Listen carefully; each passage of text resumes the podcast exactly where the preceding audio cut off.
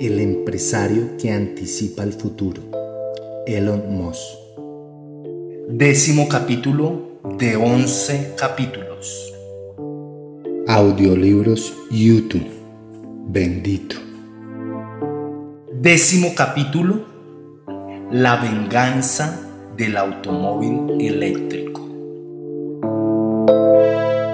Hay tantos anuncios de automóviles y camiones en televisión que es fácil habituarse y no prestar atención a lo que están mostrando. No importa, porque realmente no muestran nada digno de tener en cuenta. Los fabricantes de automóviles que dedican un mínimo esfuerzo a la publicidad han estado pregonando durante décadas exactamente lo mismo, un coche un poco más espacioso, unos cuantos kilómetros más por litro, más manejabilidad o un portavasos extra. Los que no encuentran nada destacable en absoluto recurren a mujeres ligeras de ropa, hombres con acento exótico y, si es necesario, ratones bailarines vestidos de smoking para intentar convencer a la gente de que sus productos son mejores que los del resto. La próxima vez que aparezca un automóvil en la pantalla de su televisión, haga una pausa y preste atención de verdad a lo que están diciendo. Cuando se dé cuenta de que la última gran oferta de Volkswagen en realidad no significa más que estamos haciendo que la experiencia de comprar un coche sea ligeramente menos deprimente de lo habitual, empezará a apreciar lo bajo que ha caído la industria automovilística. A mediados de 2012, Tesla Motors dejó pasmados a sus pares en la industria, empezó con el lanzamiento de la berlina modelo S. Este vehículo de lujo completamente eléctrico podía recorrer más de 450 kilómetros con una sola carga. Alcanzaba los 95 kilómetros por hora en 4,2 segundos. Tenía una capacidad de hasta 7 pasajeros y incluía un par opcional de asientos para niños, colocados en sentido opuesto a la marcha. También tenía dos maleteros, el estándar y lo que Tesla llamaba frunk, frontal trunk, maletero frontal, ubicado en el lugar donde habría estado el voluminoso motor de los coches tradicionales. El modelo S se impulsaba con un paquete de baterías eléctricas que forma la base del vehículo y un motor eléctrico del tamaño de una sandía colocado entre las ruedas traseras. El librarse del motor y el estruendo de la maquinaria significaba, de paso, que el automóvil era completamente silencioso. El modelo S superaba a la mayoría de los turismos de lujo en términos de velocidad punta, kilometraje, manejabilidad y espacio para equipaje. Y había más detalles, como la frivolidad de que los tiradores de las puertas se ocultaban alineándose con la superficie del vehículo hasta que el conductor estaba cerca de su modelo S entonces, los tiradores plateados se desplegaban hacia afuera. El conductor abría la puerta y entraba, y los tiradores se retractaban de nuevo, volviendo a alinearse con la superficie. Una vez en el interior, el conductor descubría una pantalla táctil de 17 pulgadas que controlaba la inmensa mayoría de las funciones del vehículo, desde subir el volumen del estéreo 1 hasta abrir el techo solar. Todo con el simple roce de un dedo. Si casi todos los automóviles tienen un gran salpicadero donde colocar diferentes pantallas y botones, que a la vez aísla en parte a los ocupantes del ruido del motor, el modelo S ofrece espacio en grandes cantidades. Dispone de conexión permanente a Internet, lo que permite al conductor poner música mediante la pantalla táctil o consultar enormes mapas de Google para orientarse. El conductor no necesita hacer girar una llave ni pulsar un botón de arranque para poner en marcha el coche, su peso en el asiento, en combinación con un sensor en el llavero que tiene la forma de un modelo S en miniatura, es suficiente para activar el vehículo. Fabricado en aluminio ligero, el coche alcanza la mayor puntuación de la historia en lo relativo a la seguridad y las baterías se pueden recargar gratuitamente en las estaciones de servicio de Tesla en todas las carreteras de Estados Unidos, y en el futuro, en todo el mundo. Tanto para los ingenieros como para las personas con mentalidad ecológica, el vehículo modelo S es un paradigma de eficiencia. Los automóviles tradicionales y los híbridos tienen entre cientos y miles de partes móviles. El motor funciona a base de explosiones controladas continuas, y ello entre pistones, cigüeñales, filtros de aceite,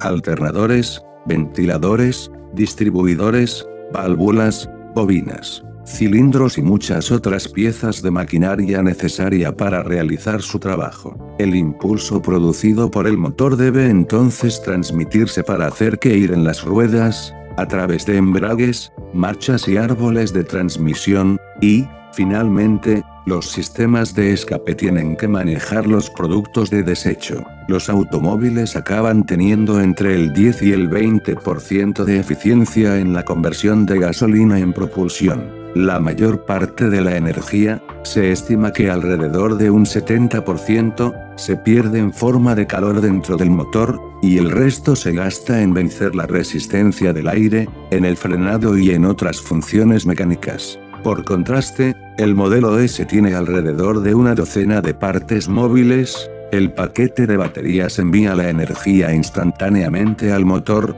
que hace girar las ruedas acaba alcanzando una eficiencia de un 60%, y casi todo el resto de la energía se convierte en calor. El vehículo, en suma, consume el equivalente a unos 40 km por litro, 2. Otra característica distintiva del modelo S es la experiencia de comprar y poseer el coche. Uno no tiene que ir a un concesionario y regatear con un vendedor obsequioso. Tesla vende el modelo S directamente en sus propias tiendas y en su sitio web. Por lo general, las tiendas están ubicadas en centros comerciales de alto nivel o en barrios acomodados, no lejos de las tiendas Apple que les sirven de modelo. Los clientes pueden entrar y encontrarse un modelo S completo en medio de la tienda, y a menudo una versión con la base del coche al descubierto, cerca de la parte trasera del local, en la que puede verse el paquete de baterías y el motor. Hay grandes pantallas táctiles donde los visitantes pueden calcular su ahorro en combustible si se pasan a un automóvil completamente eléctrico,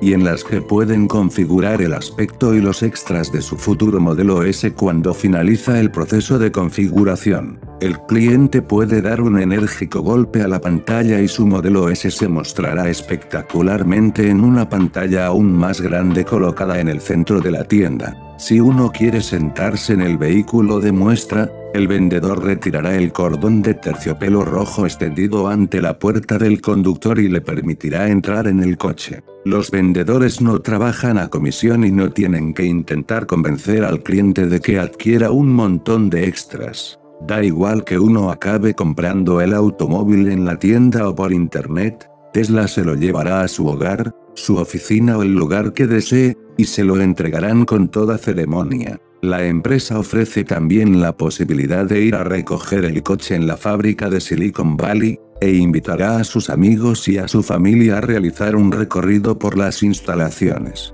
En los meses posteriores a la entrega no tendrá que preocuparse en absoluto de cambios de aceite ni de ajustes, pues el modelo S no los necesita. Se ha librado de gran parte de la chatarrería mecánica habitual en los vehículos de combustión interna. No obstante, si algo funciona mal, Tesla acudirá a recoger el vehículo y dejará al cliente un coche de cortesía mientras repara su modelo S. Este automóvil presenta también una forma de resolver inconvenientes que nunca ha estado disponible en los coches fabricados en serie. Algunos de los primeros propietarios se quejaban de problemas técnicos como que los tiradores de las puertas no se desplegasen correctamente o que los limpiaparabrisas funcionaran a velocidades irregulares. Se trataba de defectos imperdonables en un vehículo tan caro, pero Tesla solía resolverlos de una forma eficaz e inteligente. Mientras el propietario dormía, los ingenieros de Tesla se conectaban al coche vía internet y descargaban en él actualizaciones de software.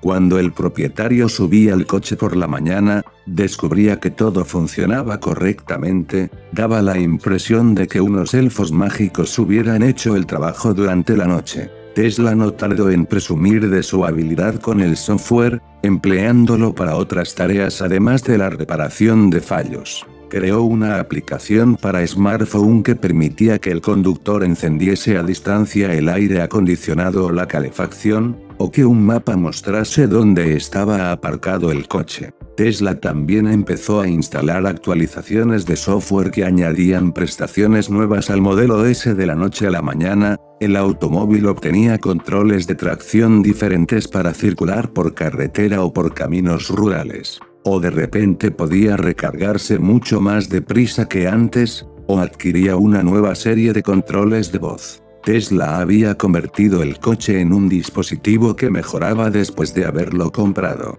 como explica Craig Venter, el famoso científico que descodificó por primera vez el ADN humano y uno de los primeros propietarios de un modelo S, ha cambiado todo lo relacionado con el transporte. Es un ordenador sobre ruedas. Los primeros en comprender lo que Tesla había conseguido fueron los tecnófilos de Silicon Valley. La zona está llena de gente a la última, ansiosa por adquirir los dispositivos más recientes y soportar sus fallos. Esta costumbre la ejercitan normalmente con dispositivos informáticos que cuestan entre 100 y 2 mil dólares. Pero esta vez se mostraron dispuestos no solo a gastar cerca de 100 mil dólares en un producto que quizá no funcionase, sino a confiar su bienestar a una empresa emergente. Tesla necesitaba esa temprana inyección de confianza, y la obtuvo a una escala que pocos esperaban. En el primer par de meses desde que el modelo S salió a la venta,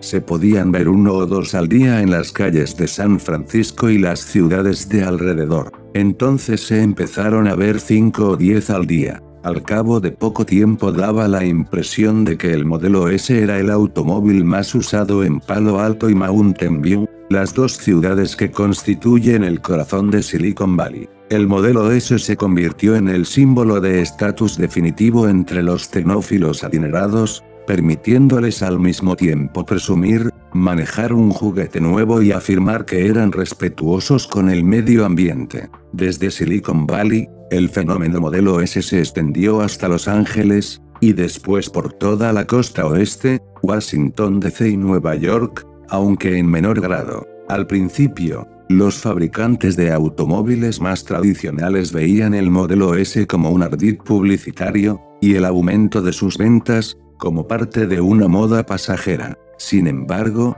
esos sentimientos no tardaron en transformarse en algo más cercano al pánico. En noviembre de 2012, solo unos pocos meses después de que se empezase a comercializar, el modelo S fue nombrado Automóvil del Año por Motor Trend, y fue la primera vez, hasta donde recuerdan los miembros de la revista, que el voto fue unánime. Quedó por encima de otros 11 vehículos de empresas como Porsche, BMW, Lexus y Subaru, y se lo consideró la prueba definitiva de que Estados Unidos aún puede hacer algo grande. Motor Trendy celebró el modelo S como el primer automóvil sin motor de explosión que se hacía acreedor de su máximo galardón, y afirmó que el vehículo era tan manejable como un coche deportivo, circulaba con la suavidad de un Rolls Royce, tenía el aguante de un Chevy Equinox y era más eficiente que un Toyota Prius. Algunos meses después, Consumer Reports daba al modelo S la máxima puntuación de su historia menos 99 sobre 100, al tiempo que proclamaba que se trataba probablemente del mejor coche fabricado jamás. Por esa época, las ventas del vehículo empezaron a crecer al mismo tiempo que el precio de las acciones de Tesla, y General Motors y otros fabricantes de automóviles reunieron un equipo para estudiar al modelo S, a Tesla y los métodos de Elon Musk. Vale la pena hacer una pausa para meditar sobre lo que había conseguido Tesla. Musk se había propuesto construir un automóvil eléctrico que no estuviera lastrado por concesiones. Lo hizo. Entonces, aplicando una especie de judo empresarial, acabó con décadas de críticas a los automóviles eléctricos. El modelo S no solo era el mejor coche eléctrico, era el mejor coche, y punto. Y, además, el coche que deseaba la gente. Estados Unidos no había visto una empresa automovilística con tanto éxito desde que apareció Chrysler en 1925.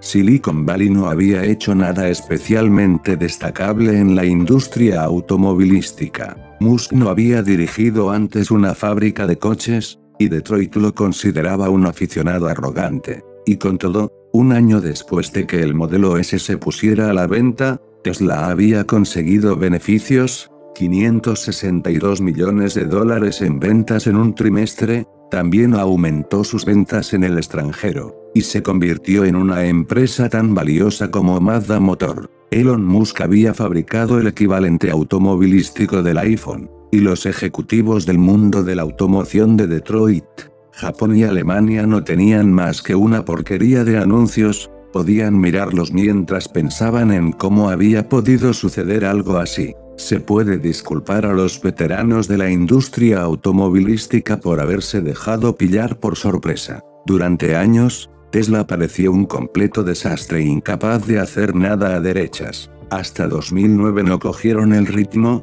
con el Roadster ni resolvieron los problemas de fabricación subyacentes tras aquel coche deportivo. Justo cuando la empresa intentaba ganar cierto impulso apoyándose en el Roadster, Musk envió un correo electrónico a los clientes anunciando una subida del precio. El precio base se había estimado inicialmente en unos 92 mil dólares, y él comunicó que finalmente ascenderían a unos 109 mil. En su mensaje, Musk decía que los 400 clientes que habían encargado ya un Roadster pero aún no lo habían recibido tendrían que apechugar con el incremento y soltar el dinero extra. Intentó calmar las protestas explicando que la empresa no había tenido más alternativa que subir el precio. Los costes de fabricación del Roadster habían sido mucho más altos de lo que la empresa había calculado al principio y Tesla necesitaba demostrar que podía construir los coches de forma rentable para aumentar sus posibilidades de asegurarse un generoso préstamo del gobierno, préstamo que necesitaría para construir el modelo S, el cual había prometido sacar en 2011. Creo firmemente que el plan, representa un compromiso razonable entre ser justos con los clientes iniciales y asegurar la viabilidad de Tesla, la cual es obviamente lo que más interesa a los clientes, escribió Musk en el mensaje. La producción masiva de automóviles eléctricos ha sido mi objetivo desde los orígenes de Tesla. No quiero que hagamos nada que ponga en peligro ese objetivo, ni creo que la inmensa mayoría de los clientes de Tesla lo quieran, aunque algunos refunfuñaron, Musk había juzgado bien a su base de clientes. Apoyarían prácticamente todo lo que propusiera. Después del incremento de precio, Tesla tuvo que organizar una retirada de vehículos por motivos de seguridad. Se decía que Lotus, el fabricante de los chasis del Roadster, no había fijado bien un perno en la cadena de montaje. El lado positivo era que Tesla solo había entregado 345 Roadster, lo que significaba que podría resolver el problema sin grandes complicaciones. El lado negativo, que una retirada de vehículos por motivos de seguridad era lo último que necesitaba una empresa emergente, incluso si era una medida preventiva más que nada, como proclamaba Tesla. Al año siguiente llevó de nuevo a cabo una retirada voluntaria. Se había recibido un informe sobre un cable eléctrico que había rozado contra el chasis del Roadster hasta el punto de causar un cortocircuito y un poco de humo. En aquella ocasión, Tesla se llevó 439 Roadster para arreglar ese defecto. La empresa hizo lo que pudo para dar un giro positivo a esos problemas, diciendo que haría visitas a domicilio para arreglar los Roadster o los recogería para llevárselos a la fábrica. Desde entonces, Musk ha intentado convertir cada pifia de un Tesla en una excusa para presumir del servicio de atención de la empresa y de su dedicación a complacer al cliente. En general, la estrategia ha dado buenos resultados. Además de los problemas ocasionales con el Roadster, Tesla seguía teniendo inconvenientes con su imagen pública. En junio de 2009, Martin Everard demandó a Musk, y aprovechó la ocasión para divulgar los detalles sobre su expulsión de la empresa, acusándolo de calumnia, difamación e incumplimiento de contrato. Las acusaciones retrataban a Musk como un empresario abusón que había expulsado al espíritu creativo de su propia empresa. La demanda también lo acusaba de falsear su papel en la fundación de Tesla. Musk replicó en el mismo tono. Publicando una entrada de blog en la que expresaba pormenorizadamente lo que opinaba sobre el complejo de inseguridad de Everard y su indignación ante las insinuaciones de que él no era el auténtico fundador de la empresa. Al cabo de poco tiempo, los dos llegaron a un acuerdo y firmaron la paz. Como cofundador de la empresa, la contribución de Elon Tesla ha sido extraordinaria, declaró Everard entonces. Escribir una frase de ese tenor ha debido de resultarle terrible, y la mera existencia de esa declaración es un indicador de la habilidad táctica de Musk como negociador. Los dos hombres se siguen aborreciendo, aunque deben hacerlo en privado, como les exige la ley. Pese a todo, Everard no está resentido con Tesla. Sus acciones de la empresa acabaron siendo muy valiosas aún conduce su Roadster, y su esposa adquirió un modelo S durante gran parte de sus primeros años de existencia, Tesla apareció en las noticias por los motivos menos deseables. Había gente en los medios y en la industria de la automoción que la veían como una empresa meramente efectista. Parecían disfrutar con el culebrón entre Musk y Everard y otros ex empleados descontentos. Lejos de ser visto como un empresario de éxito, en algunos círculos de Silicon Valley tenían a Musk por un bocazas que se llevaría su merecido cuando Tesla se hundiese inevitablemente. El Roadster terminaría su camino en el cementerio de automóviles eléctricos. Detroit demostraría que dominaba mucho mejor que Silicon Valley eso de la innovación automovilística. El orden natural del mundo seguiría inalterado. Sin embargo, ocurrió algo gracioso. Tesla hizo justo lo suficiente para sobrevivir. De 2008 a 2012 vendió unos 2.500 Roadster, 3 el automóvil había conseguido lo que Musk pretendía desde el principio. Demostró que un coche eléctrico podía ser divertido de conducir y atractivo. Con el Roadster, Tesla mantuvo la atención del público dirigida a los automóviles eléctricos, y ello en unas circunstancias imposibles, el colapso de la industria automovilística estadounidense y de los mercados financieros internacionales. Llegados a ese punto, que Musk fuera o no el fundador de Tesla en el más puro sentido de la palabra era irrelevante. Si no hubiera sido por el dinero, la astucia, el talento para el marketing, la habilidad para la ingeniería y el indomable espíritu de Musk, hoy no habría una Tesla de la que hablar. En efecto, fue la voluntad de Musk la que materializó la empresa, y esta refleja su personalidad tanto como Intel, Microsoft y Apple reflejan las de sus fundadores. Mark Tarpenning, el otro cofundador de Tesla, vino a decir eso mismo al reflexionar sobre lo que Musk había significado para la compañía. Elon impulsó a Tesla mucho más lejos de lo que habíamos soñado, explica. Pese a todas las dificultades que trajo el nacimiento del Roadster, la aventura vivó el interés de Musk por lo que se podría lograr en la industria automovilística tras hacer borrón y cuenta nueva. El siguiente coche de Tesla,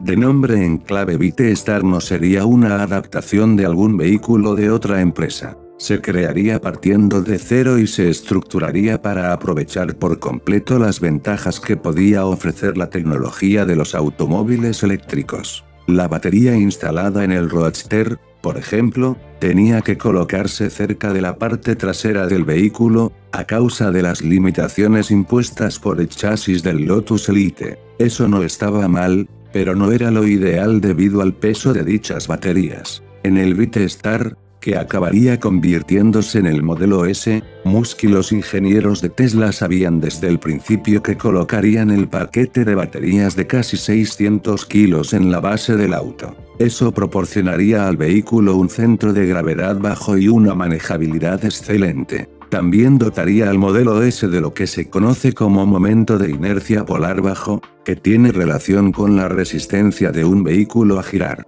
Lo ideal es tener las partes pesadas como el motor lo más cerca posible del centro de gravedad del automóvil, ese es el motivo por el que los motores de los autos de carreras están hacia el centro del vehículo. Los automóviles tradicionales destrozan esta consideración al tener los pesados motores delante, los pasajeros en el medio y la gasolina chapoteando en la parte de atrás. En el caso del modelo S, casi toda la masa del vehículo está muy cerca del centro de gravedad, lo cual tiene un efecto positivo en la manejabilidad, el rendimiento y la seguridad. De todas formas, sus entrañas son solo una parte de lo que hace destacar al modelo S. Musk también quería que el aspecto externo fuera una declaración de intenciones. Sería un turismo, cierto, pero sería un turismo sexy. Sería confortable y lujoso y sin ninguna de las concesiones que Tesla se había visto obligada a hacer con el Roadster.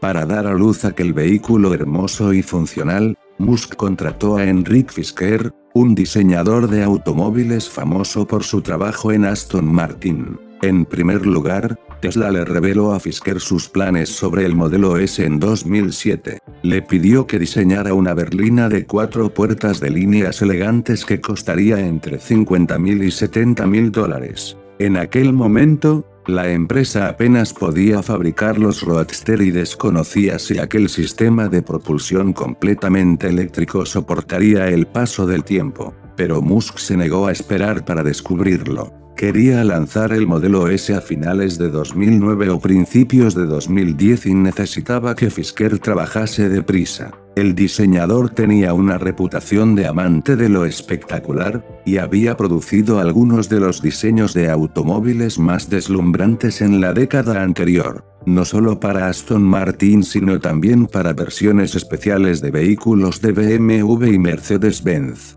Fisker tenía un estudio en Orange County, California, y Musk y otros ejecutivos de Tesla se reunieron allí con él para repasar sus diversos enfoques del modelo S. El entusiasmo disminuye a cada visita. Los diseños de apariencia pesada de Fisker desconcertaban al equipo de Tesla. Algunos de los diseños iniciales parecían un nuevo gigante cuenta Ron Lloyd, el entonces vicepresidente del proyecto Vitestar. Eran horribles, cuando Musk retiró su propuesta, Fisker echó la culpa a las limitaciones físicas que Tesla había impuesto para el modelo S. Dijo que no le dejaban hacer un automóvil sexy, señala Lloyd.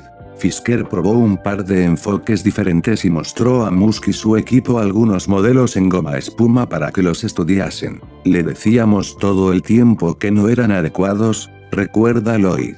No mucho después de aquellas reuniones, Fisker puso en marcha su propia empresa Fisker Automotive y en 2008 presentó el Fisker Karma, un modelo híbrido. Era una berlina de lujo que parecía el tipo de auto que Batman usaría para dar una vuelta los fines de semana. Con sus líneas alargadas y sus bordes marcados, era un vehículo no solo impresionante, sino también muy original. Pronto quedó claro que había intentado hacernos la competencia, explica Lloyd.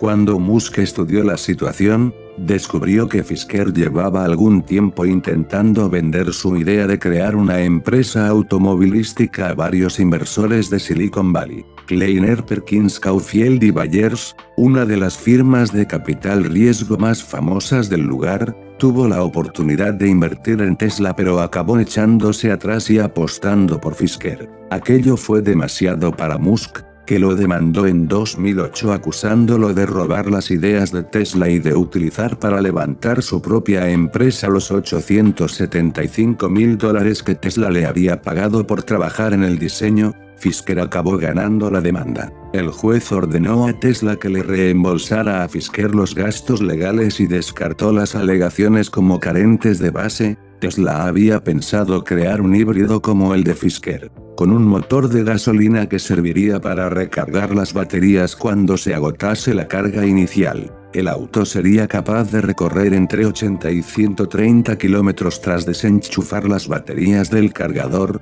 y después aprovecharía las omnipresentes gasolineras para repostar siempre que fuera necesario lo que recargaría las baterías y eliminaría la preocupación por los límites de la autonomía del vehículo. Los ingenieros de Tesla montaron un prototipo del híbrido y realizaron todo tipo de análisis de costes y rendimientos. Al final llegaron a la conclusión de que el híbrido exigía demasiadas concesiones. Sería caro y su rendimiento no sería tan bueno como el de un auto totalmente eléctrico, explica JB Straubel y habríamos tenido que crear un equipo para competir con todas las empresas automovilísticas del mundo. Habríamos estado apostando contra todo aquello en lo que creemos, como la potencia electrónica y la mejora de las baterías. Decidimos dedicar todos los esfuerzos a dirigirnos a lo que considerábamos que era la meta, y nunca volvimos a mirar atrás, después de llegar a aquella conclusión. Straubel y otros miembros de Tesla empezaron a dejar que se disipase su irritación hacia Fisker. Se figuraron que este acabaría sacando un auto chapucero y se llevaría su merecido. Una empresa automovilística importante puede gastar mil millones de dólares sin necesitar miles de empleados para diseñar un nuevo vehículo y sacarlo al mercado. Los recursos de Tesla no se acercaban a ese nivel ni por casualidad, y la empresa dio a luz al modelo S según Lloyd, Tesla tenía la intención inicial de construir unas 10.000 berlinas modelo S al año, y un presupuesto de alrededor de 130 millones para alcanzar ese objetivo, incluyendo el diseño del vehículo y la compra de la maquinaria industrial necesaria para ensamblarlo. Una de las cosas en las que Elon insistía encarecidamente era que se hiciera el máximo posible dentro de la empresa, recuerda Lloyd. Tesla tendría que compensar su falta de presupuesto para investigación y desarrollo contratando a personas inteligentes que pudieran trabajar más y con más ingenio que los terceros en los que se apoyaban el resto de los fabricantes.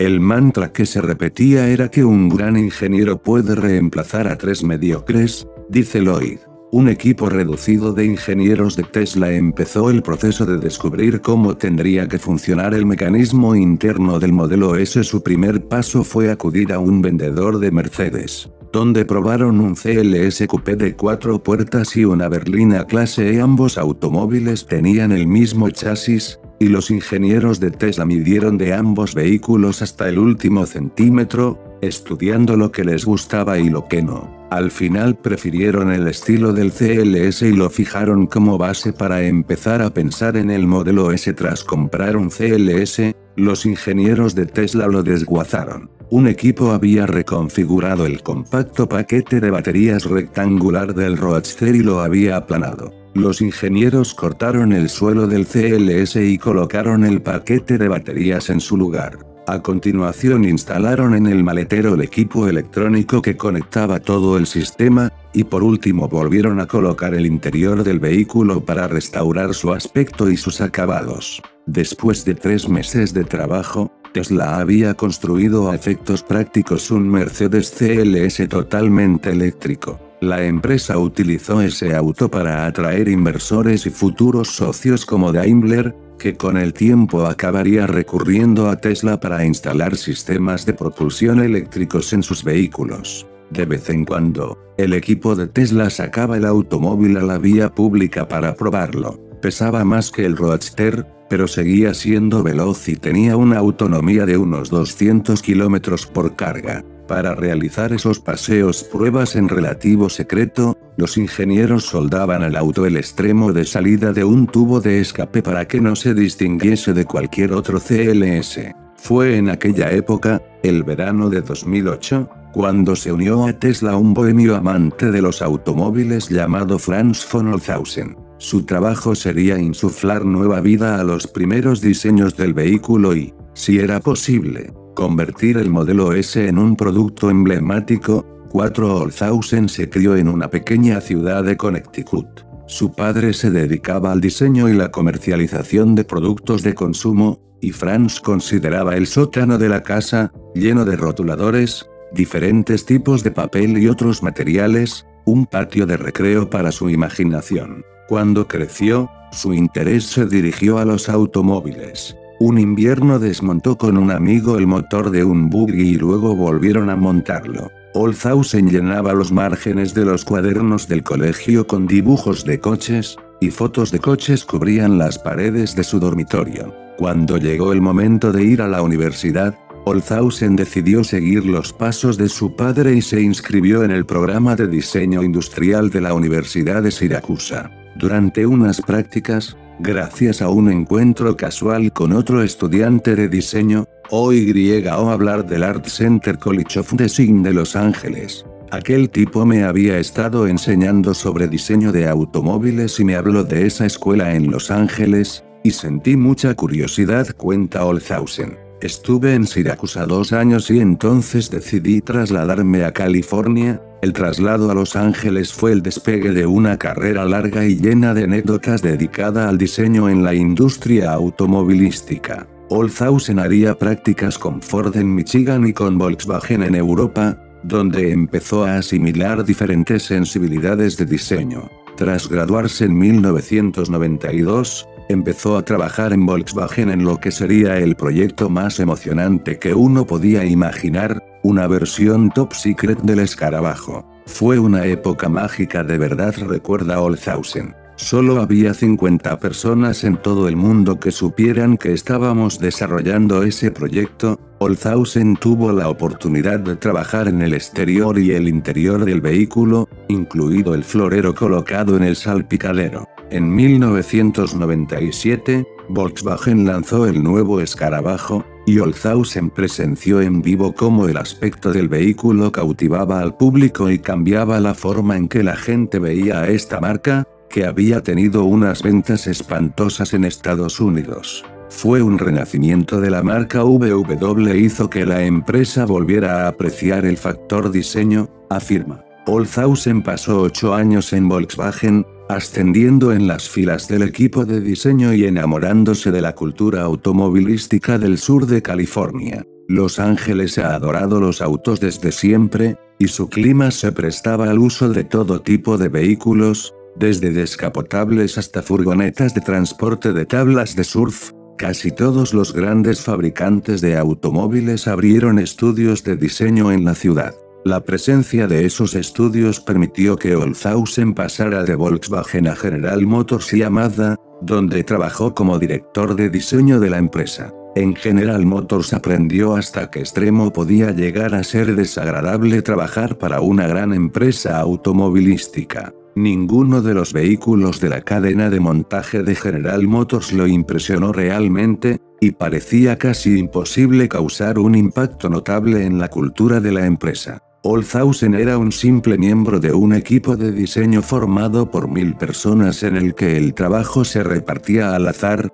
sin la menor consideración a lo que alguien quería hacer realmente en un determinado modelo. Me robaron la energía recuerda Olshausen. Supe que no quería vegetar allí, Mazda, en cambio, necesitaba y quería ayuda. Permitió que Olshausen y su equipo de Los Ángeles dejaran su huella en cada automóvil de la cadena de montaje norteamericana y que crearan una serie de prototipos que reestructuraron la forma en que la empresa enfocaba el diseño. En palabras de Olshausen, devolvimos el zum zum al aspecto y las sensaciones que despertaba el automóvil. El diseñador puso en marcha un proyecto para que los autos Mazda fueran más ecológicos, reevaluando los tipos de materiales empleados para fabricar los asientos y el combustible usado por los vehículos. De hecho, acababa de crear un prototipo de automóvil impulsado por etanol cuando, a principios de 2008, un amigo le dijo que Tesla necesitaba un jefe de diseño.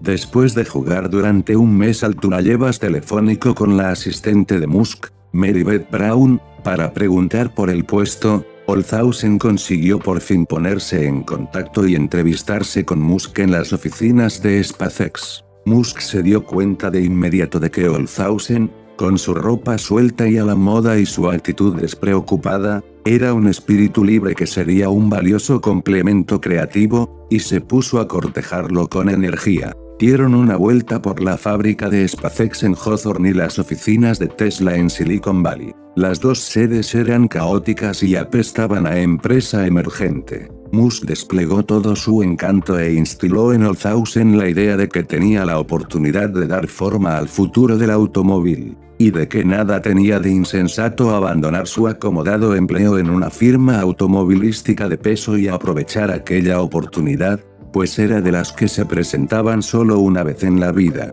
Elon y yo fuimos a dar una vuelta en el Roadster, y nadie nos quitaba la vista de encima recuerda Olshausen. Yo sabía que podía quedarme en Mazda 10 años más y tener el futuro asegurado o lanzarme a la aventura. En Tesla no había historia ni bagaje previo. Solo tenía una visión que podía cambiar el mundo. ¿Quién no querría participar en un proyecto como aquel aunque Olzhausen conocía el riesgo de marcharse a una empresa emergente? No tenía ni idea de lo cerca de la bancarrota que estaba Tesla cuando entró en la compañía en agosto de 2008. Musk lo había impulsado a dejar un empleo seguro para arrojarse a las fauces de la muerte. Pero, en muchos sentidos, eso era lo que Olzhausen buscaba en aquella etapa de su carrera. Tesla no era tanto una empresa automovilística como un grupo de personas que jugueteaban con una gran idea. Me resultaba emocionante rememora. Era como un experimento en el garaje,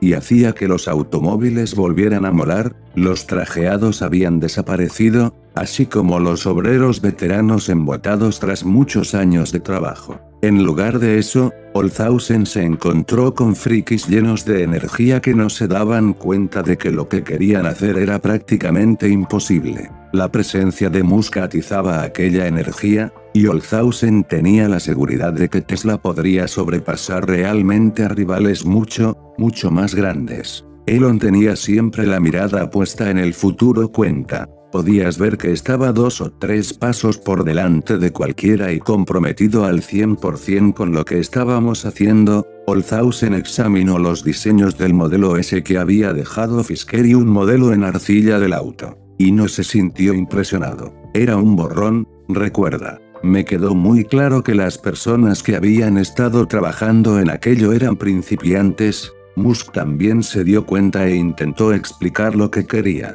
Aunque no dio con las palabras exactas, fue suficiente para que Olzhausen comprendiese lo que Musk tenía en mente, y además le pareció que podía conseguirlo. Le dije, vamos a empezar desde el principio. Trabajaremos juntos y crearemos algo formidable. Para ahorrar, instalaron el centro de diseño de Tesla en la fábrica de SpaceX. El equipo de Olzhausen, un puñado de gente, ocupó un rincón y montó una carpa para aislarse un poco del resto y mantener en secreto su trabajo. Siguiendo la tradición de muchos empleados de Musk, Olzhausen tuvo que montar su propia oficina. Peregrinó a Ikea y compró unas cuantas mesas, y después fue a una tienda de material artístico a por papel y bolígrafos. Mientras el diseñador comenzaba a bocetar el exterior del modelo S, los ingenieros de Tesla habían puesto en marcha otro proyecto, la construcción de otro CLS eléctrico.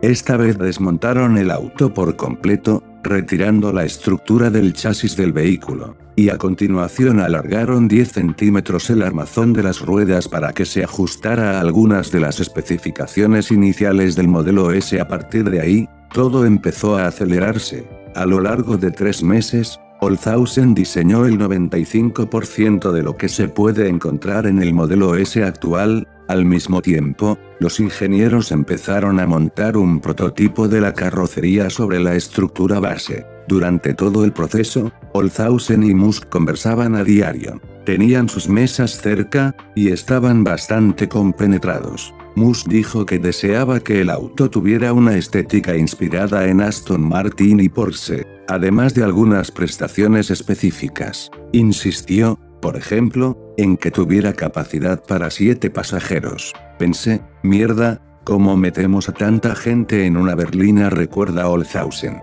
Pero lo entendía. Musk tenía cinco hijos y quería algo que pudiera utilizarse como vehículo familiar, y sabía que otros tenían el mismo problema, la gran pantalla táctil era otra declaración de intenciones de Musk. Todo esto tenía lugar años antes de la salida del iPad. La mayoría de las pantallas táctiles que la gente se encontraba de vez en cuando en aeropuertos y tiendas era horrible. Pero, para Musk, el iPhone y sus funciones táctiles ofrecían un indicador evidente de que aquella tecnología no tardaría en extenderse. Así que crearía un iPhone gigante y haría que controlase la mayoría de las funciones del vehículo. Para decidir cuál sería el tamaño de la pantalla adecuado, él y Olzhausen se sentaron en la carcasa del auto con portátiles de distintos tamaños, colocándolos vertical y horizontalmente para ver cuál tenía mejor aspecto. Al final optaron por una pantalla vertical de 17 pulgadas. El conductor lo controlaría todo tocando la pantalla,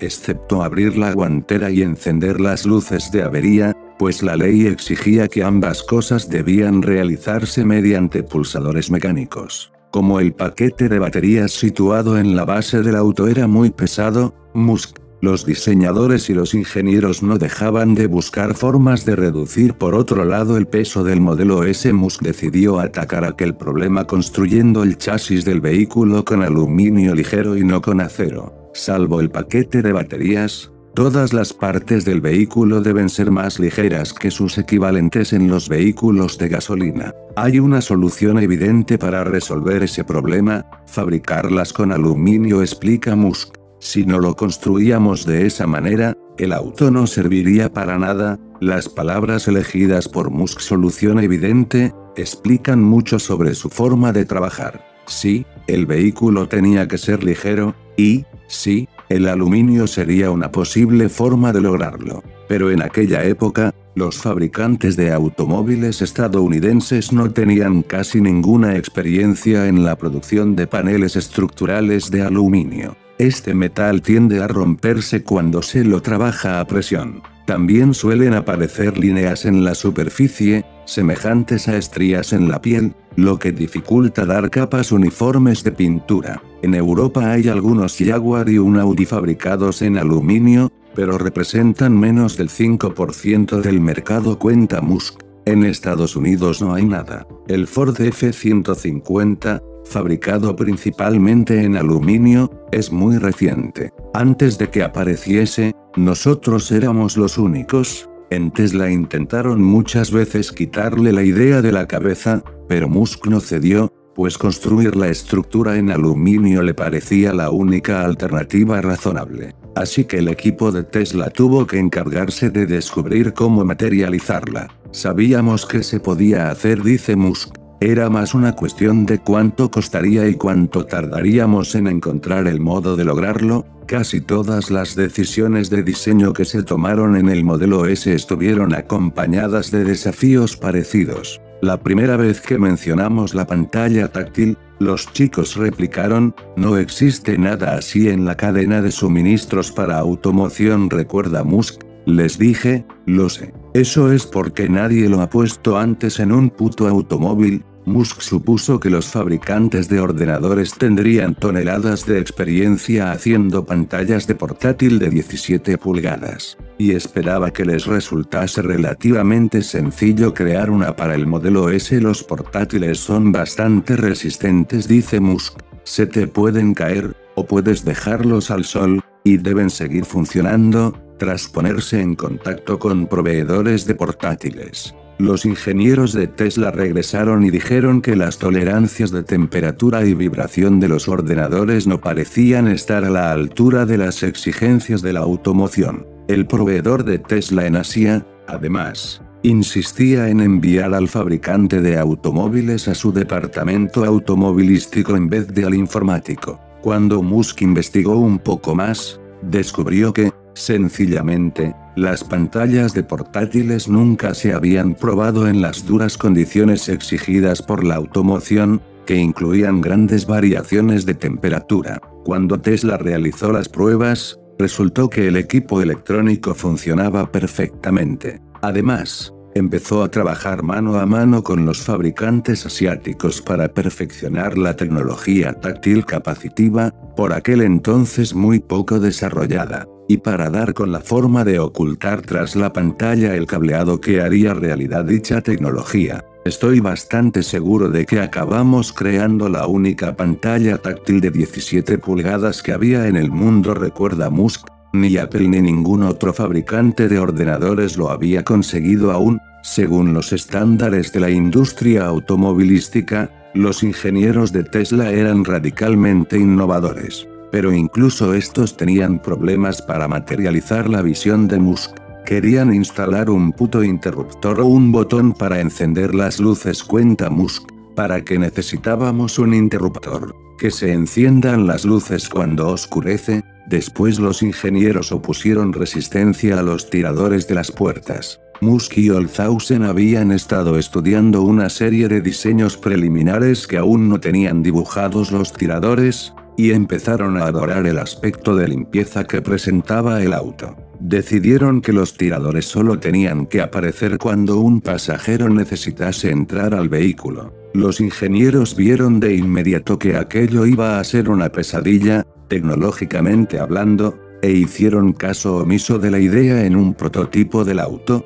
para disgusto de Musk y Olshausen. El prototipo tenía tiradores que pivotaban en vez de desplegarse desde dentro, cuenta Olshausen. Aquello me irritó, y Elon dijo, comillas, ¿por qué cojones es diferente? No vamos a hacerlo así, para agilizar el ritmo del diseño del modelo S, algunos ingenieros trabajaban durante todo el día y otros llegaban a las 9 de la noche y trabajaban hasta el día siguiente. Ambos grupos se apretujaban en la carpa de 280 metros cuadrados levantada en la fábrica de SpaceX. El espacio de trabajo parecía la zona de recepción de una boda al aire libre. Los chicos de SpaceX eran asombrosamente respetuosos y no asomaban la nariz ni hacían preguntas, recuerda Ali Javidan, uno de los ingenieros jefe. Los ingenieros construían el prototipo del vehículo a medida que Olshausen les iba pasando las especificaciones. Todos los viernes por la tarde llevaban lo que habían montado a un patio situado en la parte trasera,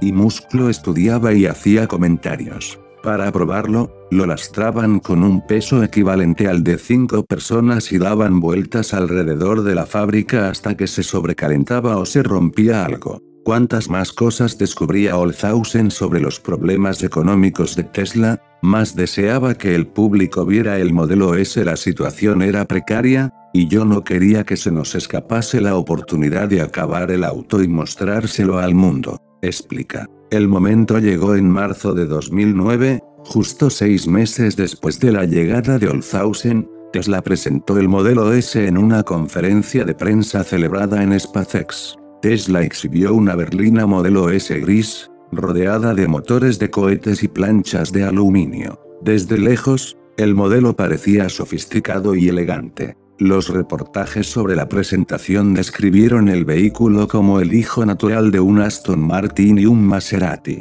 En realidad, el auto apenas se sostenía en pie. Seguía teniendo la estructura base de un Mercedes CLS, aunque la prensa no lo sabía, y algunas piezas de la carrocería y el capó estaban sujetas al armazón con imanes. Se podía mover el capó empujando con la mano cuenta Brusleak, uno de los propietarios de un Tesla que habían invitado a la presentación. No estaba sujeto de verdad. Volvían a ponerlo en su sitio e intentaban colocarlo para que quedase con el aspecto adecuado, pero entonces alguien lo tocaba y se volvía a mover. Fue uno de esos momentos a lo mago de Oz. Con alguien siempre entre bambalinas, un par de ingenieros de Tesla estuvieron probando el auto durante los días previos a la presentación para asegurarse de que sabían con exactitud cuánto aguantaba antes de sobrecalentarse. Aunque no fue perfecta, la presentación logró exactamente lo que pretendía Musk. Recordó a la gente que Tesla tenía un plan creíble para hacer que los automóviles eléctricos fuesen más comunes y que sus vehículos eran mucho más ambiciosos que los proyectos de grandes fabricantes como General Motors o Nissan, tanto por el diseño como por la autonomía. Sin embargo, las posibilidades de que el modelo S dejara de ser un prototipo para convertirse en un automóvil comercializable eran minúsculas.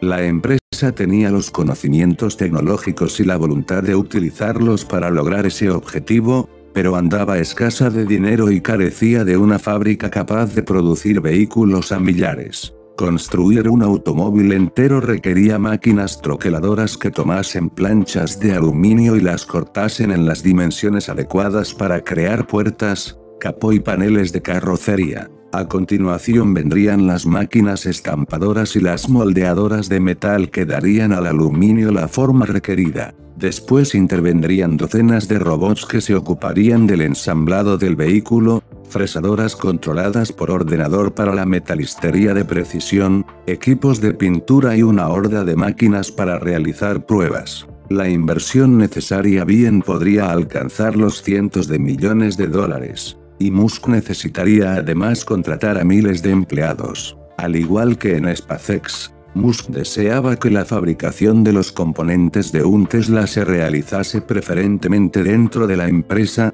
pero los elevados costes ponían un límite a lo que Tesla podía asumir. El plan original era que nos ocupásemos del montaje final, explica Diarmuid O'Connell, el vicepresidente de desarrollo de negocio de Tesla. Otras empresas se encargarían de fabricar las piezas de la carrocería, la soldadura y la pintura, y lo mandarían todo a Tesla, donde los empleados convertirían las piezas sueltas en un automóvil completo. Tesla propuso construir una fábrica para este fin, primero en Albuquerque, Nuevo México, y luego en San José, California, y después retiró las propuestas para consternación de los ediles de ambas localidades. Los rumores y cotilleos sobre la elección de la localidad en la que se levantaría la fábrica no inspiraron mucha confianza en cuanto a la capacidad de Tesla para producir otro vehículo, y dieron lugar a la misma clase de titulares negativos que había rodeado el retraso en la aparición del Roadster. O'Connell se había unido a Tesla en 2006 para ayudar a resolver algunos de los problemas financieros y otros relacionados con la fábrica. Creció cerca de Boston, en una familia irlandesa de clase media, y se licenció en el Dartmouth College. Después fue a la Universidad de Virginia para estudiar un máster en política internacional, y luego a Northwestern, donde obtuvo una MBA en la Kellogg School of Management. Se consideraba un especialista en la Unión Soviética y su política económica internacional, materias que había estudiado en la Universidad de Virginia. Pero entonces, en 1988 y 1989, empezaron a desmantelar la Unión Soviética, lo que como mínimo me creaba un problema a la hora de acreditarme recuerda O'Connell. Empezaba a tener la impresión de que me esperaba una carrera en el mundo académico en algún servicio de inteligencia, fue entonces cuando su trayectoria se desvió hacia el mundo de los negocios donde llegó a ser consultor administrativo para McCann Erickson Worldwide, John Kett Rubicam y Accenture, asesorando a empresas como Coca-Cola y AT&T. La carrera de O'Connell se alteró aún más drásticamente en 2001, cuando los aviones se estrellaron contra las Torres Gemelas en Nueva York. Tras los ataques terroristas, O'Connell, al igual que muchos otros, decidió servir a Estados Unidos de cualquier forma que pudiera. Al estar ya bien entrado en la treintena se le había pasado el límite para ingresar en el ejército, así que centró su interés en conseguir un trabajo en seguridad nacional. En Washington DC fue de un despacho a otro buscando empleo, pero no tuvo mucha suerte hasta que se encontró con Lincoln Bloomfield, el secretario de Estado adjunto de Asuntos Político-Militares. Blomfield necesitaba a alguien que pudiera ayudarlo a definir el orden de prioridad de las misiones en Oriente Medio y a asegurarse de que la gente adecuada trabajaba en las cosas adecuadas. Y supuso que la experiencia de O'Connell en consultoría de gestión lo convertía en alguien apropiado para aquel trabajo. O'Connell se convirtió en el jefe de personal de Blomfield y se encargaba de una amplia variedad de situaciones delicadas, desde negociaciones comerciales hasta el establecimiento de una embajada en Bagdad. Tras obtener su autorización de seguridad, obtuvo también acceso a un informe diario que recogía información procedente de personal militar y de inteligencia sobre el estado de las operaciones en Irak y Afganistán. Cada mañana a las 6, lo primero que llegaba a mi mesa era ese informe nocturno que incluía detalles sobre quién había muerto y que lo había matado, recuerda O'Connell. Yo no dejaba de pensar, esto es una locura, porque estamos ahí. No era solo Irak, sino el conjunto de la situación porque estábamos tan implicados en aquella parte del mundo la nada sorprendente conclusión a la que O'Connell llegó, el petróleo. Cuanto más descubría sobre la dependencia de Estados Unidos del petróleo extranjero, más frustrado y descorazonado se sentía. Mis clientes eran básicamente los jefes, gente con poder en Latinoamérica y el mando central, explica. Mientras hablaba con ellos y estudiaba e investigaba,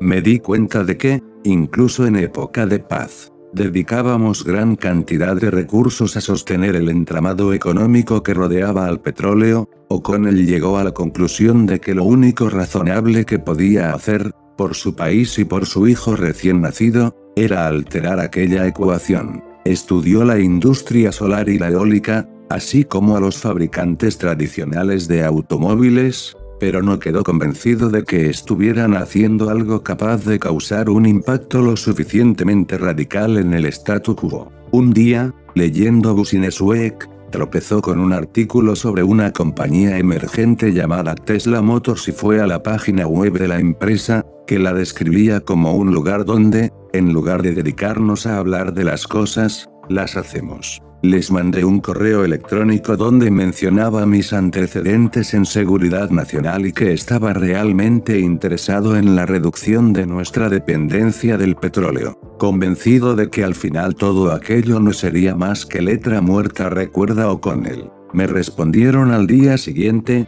Musk contrató a O'Connell y lo mandó inmediatamente a Washington DC para que empezase a averiguar qué créditos y devoluciones de impuestos podría conseguir Tesla a cuenta de sus vehículos eléctricos. Al mismo tiempo, O'Connell preparó una solicitud para obtener un paquete de incentivos del Departamento de Energía, 5. Lo único que sabía era que íbamos a necesitar un montón de dinero para levantar esta empresa, explica. Desde mi punto de vista, teníamos que explorar todas las posibilidades, Tesla buscaba entre 100 y 200 millones de dólares, subestimando una barbaridad lo que se necesitaría para fabricar el modelo S. Éramos ingenuos y estábamos dando nuestros primeros pasos, recuerda O'Connell. En enero de 2009, Tesla ocupó la zona habitualmente usada por Porsche en el Salón del Automóvil de Detroit.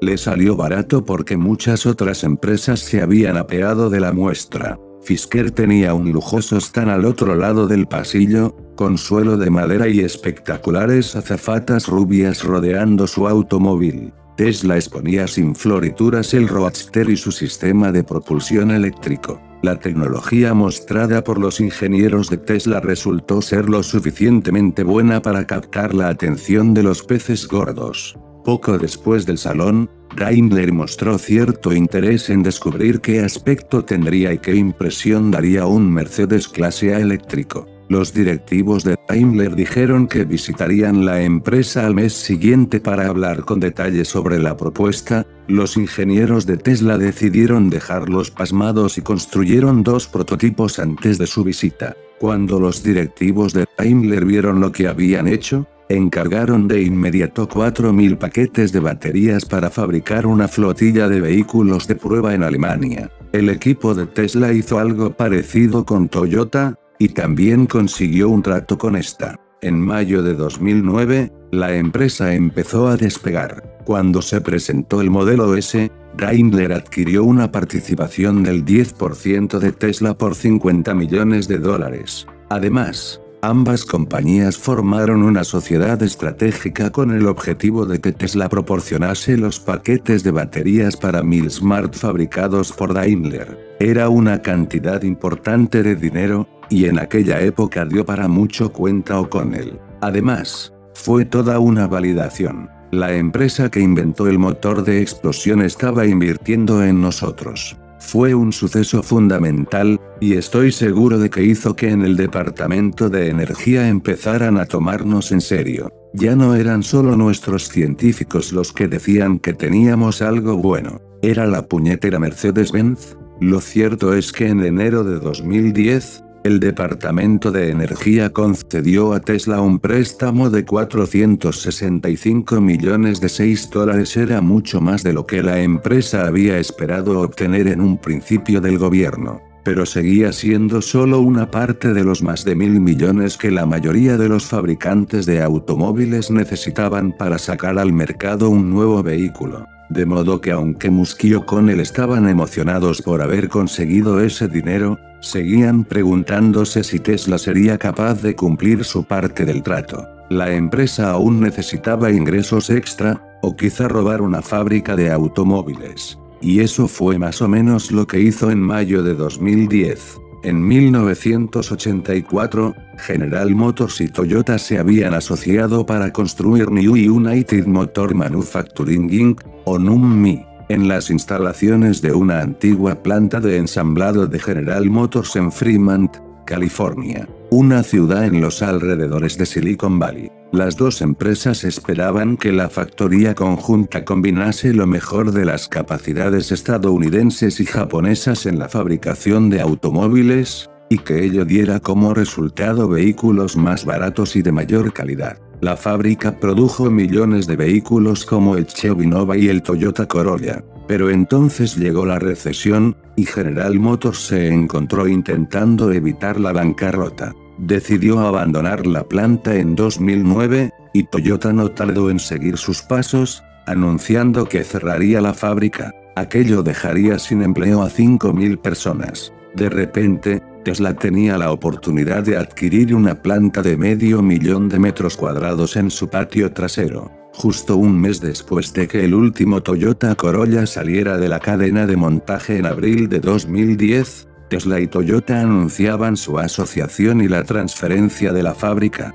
Tesla aceptó pagar 42 millones de dólares por una gran sección de esta, que había llegado a valer mil millones, a la vez que Toyota invertía 50 millones en Tesla a cambio de una participación del 2,5% de la empresa. Básicamente, Tesla había conseguido gratis una fábrica, incluyendo la maquinaria estampadora y otros equipos, 7. Aquella serie de golpes de suerte hizo que Musk se sintiera bien. El verano de 2010, justo después de cerrar el acuerdo de la fábrica, Tesla presentó una solicitud para lanzar una oferta pública de venta. Era evidente que la empresa necesitaba todo el capital que pudiera conseguir para sacar al mercado el modelo S y poner en marcha otros proyectos tecnológicos. Tesla esperaba reunir unos 200 millones. Para Musk, Sacar la empresa a bolsa representaba una especie de pacto con el diablo. Desde los tiempos de Zipros y PayPal,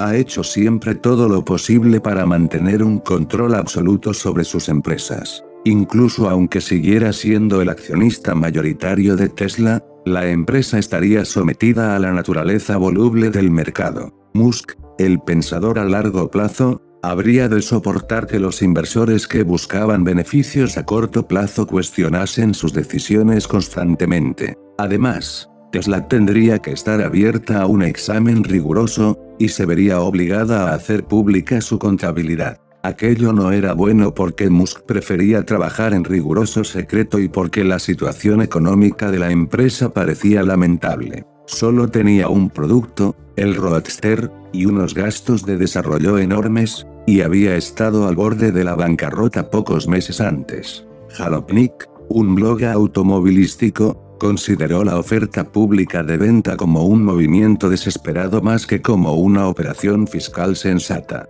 A falta de una expresión mejor, Tesla es un pozo sin fondo, escribió el blog. Desde la fundación de la empresa en 2003, se las ha arreglado para tener 290 millones de dólares en pérdidas y solo 147,6 millones en ganancias, cuando una de sus fuentes le dijo que Tesla esperaba vender 20.000 unidades al año del modelo S, a un precio de 85 mil dólares, Jalopnik se burló. Incluso teniendo en cuenta un presunto aumento de la demanda entre los ecologistas de un auto como el modelo S, se trata de un objetivo muy ambicioso para una empresa pequeña que planea lanzar un producto especializado de lujo en un mercado débil. La verdad es que somos escépticos. Hemos visto lo salvaje e implacable que puede ser el mercado, y los demás fabricantes de automóviles no se van a limitar a ponerse panza arriba y ceder ese volumen de negocio a Tesla, otros expertos se mostraron de acuerdo con aquella conclusión.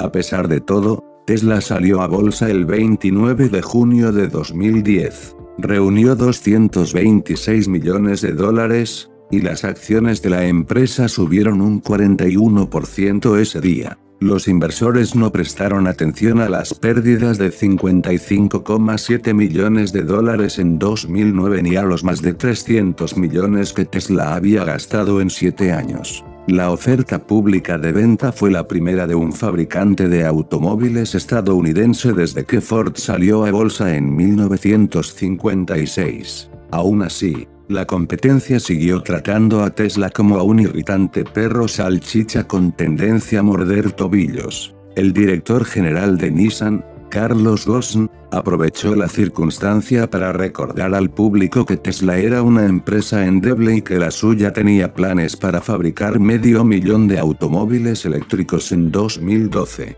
Gracias a la nueva financiación, Musk empezó a expandir algunos equipos de ingeniería y a dar carácter formal a las tareas de desarrollo del modelo S. La sede central de Tesla se mudó de San Mateo a un edificio más grande en Palo Alto y Olzhausen amplió el equipo de diseño de Los Ángeles. Javidan fue de un proyecto a otro, colaborando en el desarrollo técnico del Mercedes-Benz eléctrico, un Toyota RAV4 eléctrico y los prototipos del modelo S. El equipo de Tesla trabajó con rapidez en un pequeño laboratorio en el que unas 45 personas crearon 35 vehículos RAV4 de prueba al ritmo de dos automóviles por semana. La versión alfa del modelo S incluía piezas recién construidas en la fábrica de Fremont y un paquete de baterías reformado, y vio la luz en los talleres de la sede de Palo Alto. Terminamos el primer prototipo a eso de las 2 de la madrugada recuerda Javidan. Estábamos tan emocionados que nos pusimos a conducirlo sin cristales ni interior ni capó. Uno o dos días después, Musk fue a echar un vistazo al vehículo montó y lo condujo hasta el extremo opuesto del taller, donde pasó un rato a solas con él. Se apeó y paseó alrededor. Después, los ingenieros se acercaron para que les dijera qué le parecía. Aquel proceso se repitió muchas veces en los meses siguientes. Normalmente era positivo y sus críticas eran constructivas cuenta Javidan. Intentábamos que viniera a conducirlo siempre que fuera posible, y él nos podía pedir que la dirección fuese más dura o algo por el estilo antes de volver a presentarse, se fabricó cerca de una docena de alfas. Un par de ellos fue a parar a proveedores como Bosch para que empezasen a trabajar en el sistema de frenado, mientras que otros se emplearon en diversas pruebas y ajustes del diseño. Los directivos de Tesla hicieron que los vehículos cambiasen de manos siguiendo un calendario estricto, por ejemplo dando a un equipo dos semanas para realizar pruebas en clima frío y, a continuación, enviando de inmediato aquel alfa a otro equipo para que ajustase el sistema de propulsión.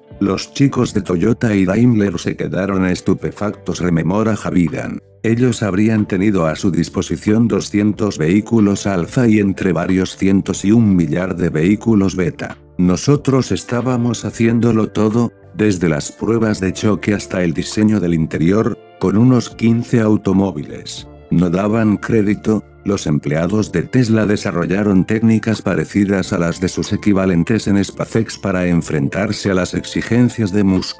Cualquier ingeniero con sentido común sabía que no era buena idea ir a una reunión y dar malas noticias sin tener ya preparado algún plan alternativo. En una de las reuniones más terroríficas tuvimos que pedirle a Elon dos semanas extra y más dinero para construir otra versión del modelo S, explica Javidan. Creamos un plan que detallaba el tiempo que haría falta y cuánto costaría. Le dijimos que si quería el auto en 30 días tendría que contratar a más gente, y le pasamos una pila de currículos. A Elon no se le dice que no puedes hacer algo, te echará a patadas de la sala. Tienes que ofrecerle un plan. Y después de que se lo mostrásemos, dijo, vale, gracias. Todo el mundo estaba en plan, joder, no te ha despedido, a veces, Musk abrumaba con sus peticiones a los ingenieros de Tesla. Un fin de semana se llevó a casa un prototipo del modelo S, y cuando volvió el lunes tenía una lista de unos 80 cambios. Como Musk nunca apunta nada, la lista estaba en su cabeza, y cada semana la repasaba para ver qué habían arreglado los ingenieros. Y se aplicaban las mismas reglas de ingeniería que en SpaceX. O hacías lo que Musk pedía o debías estar dispuesto a repasar hasta las propiedades de los materiales para explicar por qué algo no se podía hacer. Él siempre decía, redúcelo a la física, recuerda Javidan. En 2012, cuando el desarrollo del modelo S estaba a punto de finalizar, Musk refinó sus peticiones y su estilo de dirección. Cada viernes, en el estudio de diseño de Tesla en Los Ángeles, revisaba el modelo S con Olshausen. Este y su equipo habían abandonado su rincón en la fábrica de Spacex y tenían su propio local con forma de hangar cerca de la parte trasera del complejo. 8. El edificio tenía algunos despachos y una gran superficie abierta donde esperaban pasar.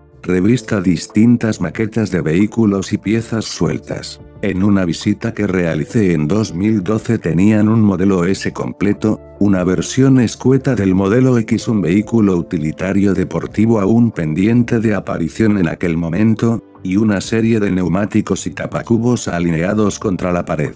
Musk subió al asiento del conductor del modelo S y Olzhausen al del copiloto. Los ojos de Musk recorrieron el interior durante unos instantes y finalmente se fijaron en el parasol. Era de color beige, y una costura bien visible recorría todo el borde y hacía sobresalir el material que lo tapizaba. Parece un morro de pato, dijo Musk. Los tornillos que sujetaban el parasol al auto también estaban al descubierto, y Musk insistió en que cada vez que los veía sentía como si le clavasen alfileres en los ojos. Aquello era inaceptable. Tenemos que encontrar el mejor parasol del mundo y luego hacer uno mejor aún, dijo. Un par de ayudantes que estaban fuera del auto tomando notas lo apuntaron. El proceso se repitió con el modelo X Tesla iba a combinar un vehículo utilitario deportivo, también conocidos por su sigla en inglés, SUV, con un monovolumen construido sobre la base del modelo S. Olzhausen tenía en el suelo cuatro versiones diferentes de la consola central del vehículo,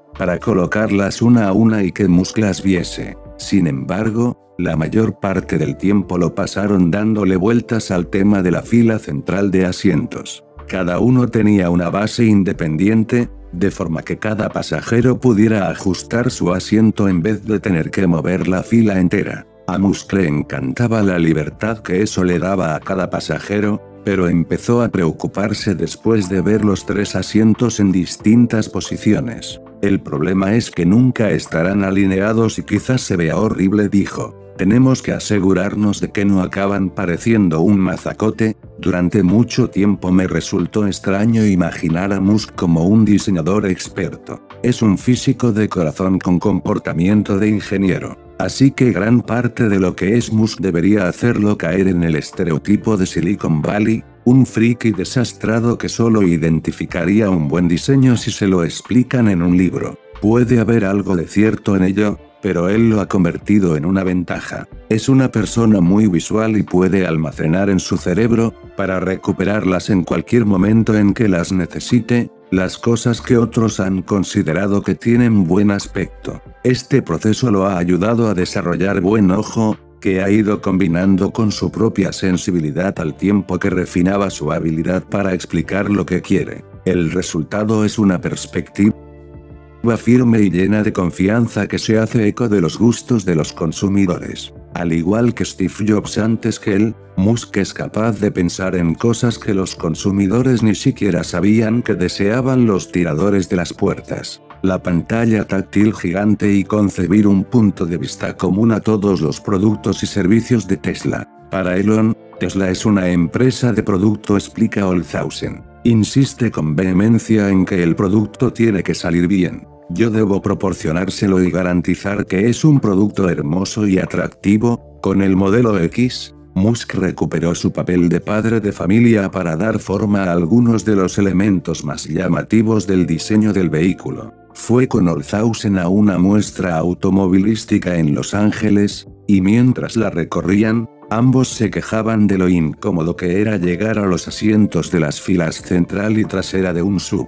Es algo que sabe muy bien cualquier padre que haya tenido que retorcer la espalda para colocar a un niño en el vehículo, así como cualquier persona que haya intentado encajarse en la tercera fila de asientos. Incluso en un monovolumen grande, que supuestamente dispone de más espacio, Casi un tercio del hueco de la entrada está cubierto por la puerta deslizante, explica Olzhausen. Si se pudiera abrir el vehículo de una forma única y especial, sería toda una innovación. Con esa idea en mente desarrollamos 40 o 50 diseños conceptuales para resolver el problema, y creo que acabamos eligiendo uno de los más radicales, El modelo X tiene lo que Musk bautizó como puertas ala de halcón. Es una versión plegable de las puertas ala de gaviota que llevan algunos vehículos de gama alta como el de Lorean. Las puertas se abren hacia arriba a la vez que se pliegan, encogiéndose lo suficiente para no rozar un auto aparcado al lado ni golpear contra el techo en un garaje.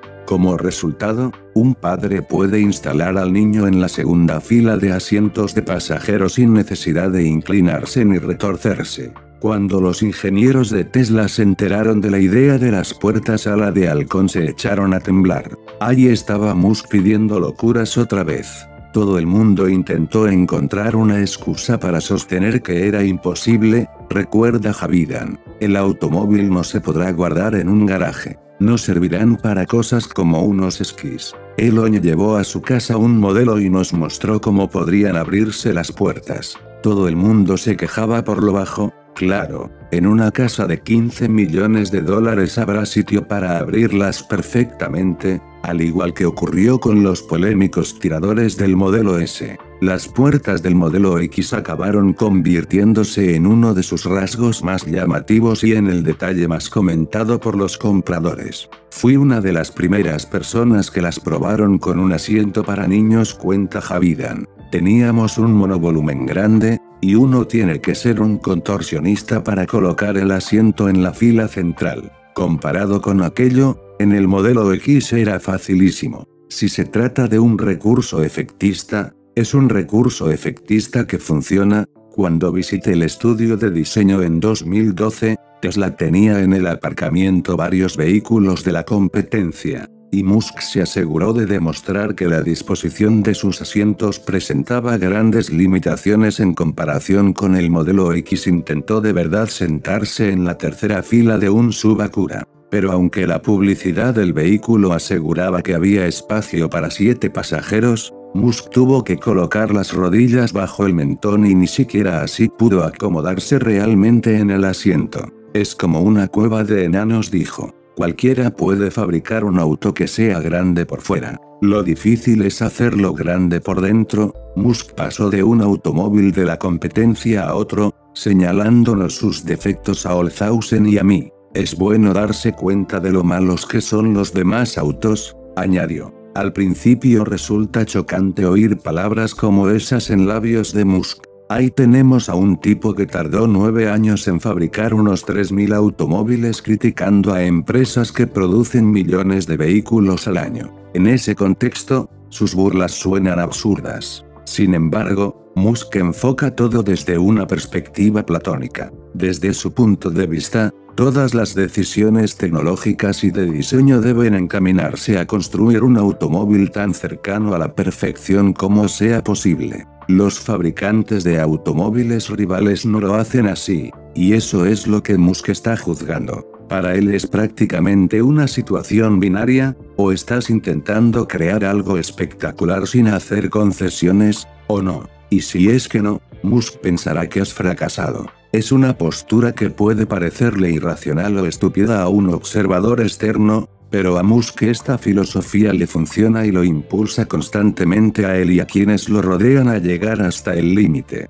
El 12 de junio de 2012, Tesla invitó a todos los empleados, a algunos clientes selectos y a la prensa a acudir a la fábrica de Fremont para presenciar la entrega de las primeras berlinas modelo S según la fecha de entrega que uno quiera escoger entre las muchas que se dieron. El modelo S salía con un retraso de entre 18 meses y más de dos años. Algunos de estos retrasos se debieron a peticiones de Musk que dependían de tecnologías exóticas que aún no se habían inventado. Otros eran sencillamente consecuencia de que aquel fabricante de automóviles, aún bastante novato, estaba aprendiendo cómo construir un vehículo de lujo impecable y tuvo que pasar por un proceso de prueba y error hasta convertirse en una compañía más madura y refinada. Los visitantes ajenos a la empresa quedaron impresionados al contemplar por primera vez la fábrica de Tesla. Musk había pintado TSLA en gigantescas letras negras a un lado del edificio, de manera que cualquiera que pasase por la autopista, o, para el caso, que sobrevolase el lugar no pudiera dejar de advertir la presencia de la empresa. El interior de la fábrica, que en el pasado lucía los tonos oscuros y sombríos de General Motors y Toyota, había adoptado la estética de Musk. El suelo se recubrió con epoxi blanco, las paredes y las vigas se pintaron de blanco, las máquinas estampadoras de 9 metros de alto eran blancas, además, gran parte del resto de la maquinaria, como los equipos robóticos, estaba pintada de rojo. El lugar parecía una versión industrial del taller de Papá Noel. Al igual que en SpaceX, Musk había colocado en medio de la fábrica los despachos de los ingenieros, quienes trabajaban en una zona acordonada por separadores de cubículos. Allí mismo tenía un despacho el propio Musk. 9. La ceremonia del lanzamiento del modelo S tuvo lugar en la zona de la fábrica donde se realizaba el acabado de los automóviles. Una parte del suelo estaba cubierta de surcos y baches, y por ella pasaban los autos mientras los técnicos prestaban atención a cualquier ruido extraño. También había una cámara donde se disparaba agua a alta presión contra el vehículo para comprobar que no había filtraciones. En la inspección final, el modelo S circulaba por una elevada plataforma construida con bambú, que combinada con abundante iluminación LED creaba un contraste intenso que permitía detectar cualquier imperfección en la carrocería del vehículo. Durante los primeros meses en que el modelo S estuvo saliendo de la línea de montaje, Musk inspeccionó personalmente todos los vehículos en la plataforma de bambú. Hasta se ponía a cuatro patas para mirar por el hueco donde se guardaba la rueda de repuesto, recuerda Steve Hurvetson, inversor y miembro del consejo de administración de Tesla. Alrededor de aquella plataforma se reunieron cientos de personas para observar la entrega de la primera docena de vehículos a sus dueños. Muchos de los empleados eran trabajadores de la fábrica que en el pasado pertenecieron al sindicato de trabajadores del automóvil que se habían quedado en paro cuando cerró la planta de Nummi y que habían vuelto a trabajar construyendo el automóvil del futuro. Agitaron banderas estadounidenses y llevaban viseras rojas, blancas y azules. Un puñado de ellos derramó unas lágrimas mientras las berlinas modelo S se alineaban en la plataforma. Incluso los críticos más duros de Musk se habrían enternecido por un instante observando aquello. Se puede decir lo que se quiera de que Tesla recibiese dinero del gobierno, o de que exagerase las posibilidades de los automóviles eléctricos, lo cierto era que intentaba hacer algo grande y diferente, y como resultado estaba dando empleo a miles de personas. Musk pronunció un breve discurso con el rumor de la maquinaria de fondo, y acto seguido entregó las llaves a los propietarios, que bajaron con sus autos de la plataforma de bambú y salieron por la puerta de la fábrica en medio de una ovación de los empleados de Tesla. Cuatro semanas antes, SpaceX había transportado un cargamento hasta la Estación Espacial Internacional, y su cápsula había regresado a la Tierra. Era la primera vez que una empresa privada lograba algo así. Aquella hazaña, combinada con el lanzamiento del modelo S, hizo que la imagen de Musk fuera de Silicon Valley cambiase rápidamente. Aquel tipo que siempre estaba prometiendo, prometiendo y prometiendo, había empezado a cumplir, y de forma espectacular. Puedo haber sido demasiado optimista en cuanto al tiempo que tardarían en realizarse algunas cosas, pero no exageré en cuanto a los resultados, me dijo Musk en una entrevista después de que se lanzara el modelo S. He hecho todo lo que dije que iba a hacer. Musk no tenía a Riley a su lado para celebrar y compartir aquella racha de buena suerte. Se habían divorciado, y Musk había empezado a pensar en volver a salir con alguien, si conseguía encontrar tiempo. Pero a pesar de aquel trastorno en su vida personal, había alcanzado un estado de serenidad que no había tenido en muchos años. El sentimiento dominante era el de haberme quitado un peso de encima, dijo en aquella época. Musk fue con sus hijos a Maui para ver a Kimball y a otros parientes, fueron sus primeras vacaciones en bastantes años. Justo después de aquellas vacaciones, Musk me permitió por primera vez observar su vida personal con profundidad. Con la piel de los brazos aún quemada por el sol, se reunió conmigo en las sedes de Tesla y SpaceX, en el estudio de diseño de Tesla y en un preestreno en Beverly Hills de un documental que había patrocinado. La película, Baseball in the Time of Cholera, El béisbol en los tiempos del cólera, era buena pero deprimente, trataba sobre un brote de cólera en Haití. Resultó que Musk había visitado aquel país las navidades anteriores, con su avión cargado de juguetes y MacBook Airs destinados a un orfanato. Brin Moser, el codirector de la película, me contó que durante una barbacoa Musk había estado enseñando a los niños a lanzar maquetas de cohetes, y que después había visitado en Piragua un poblado emplazado en medio de la selva. Después de ver el documental, Musk y yo nos quedamos en la calle un poco apartados de la multitud. Comenté que todos querían verlo como el personaje de Tony Stark, pero que no desprendía realmente un aire de vividor bebiendo escocés mientras recorría Afganistán en una caravana acorazada. Me respondió hablando de su viaje en Piragua. También me emborraché con algo que llamaban el zombie, dijo. Luego sonrió y me invitó a tomar unas copas al otro lado de la calle, NMR. Chau, para celebrar el estreno de la película. Todo parecía irle bien y estaba saboreando el momento. Aquel periodo de tranquilidad no duró demasiado, y Tesla no tardó en reanudar su lucha por la supervivencia. Al principio, la empresa solo podía fabricar unas 10 berlinas a la semana, mientras que la lista de espera tenía miles de solicitudes. Los vendedores en corto, aquellos inversores que apuestan por la caída del precio de las acciones de una empresa, se habían posicionado con fuerza en Tesla, convirtiendo sus acciones en las más en corto de 100 de las mayores empresas del Nasdaq. Los agoreros esperaban que el modelo S empezase a mostrar numerosos defectos y con ello disminuyese el entusiasmo que despertaba el vehículo, hasta el extremo de que la gente cancelase en masa sus encargos. También había grandes dudas de que Tesla pudiera incrementar la producción de forma significativa a la vez que rentable.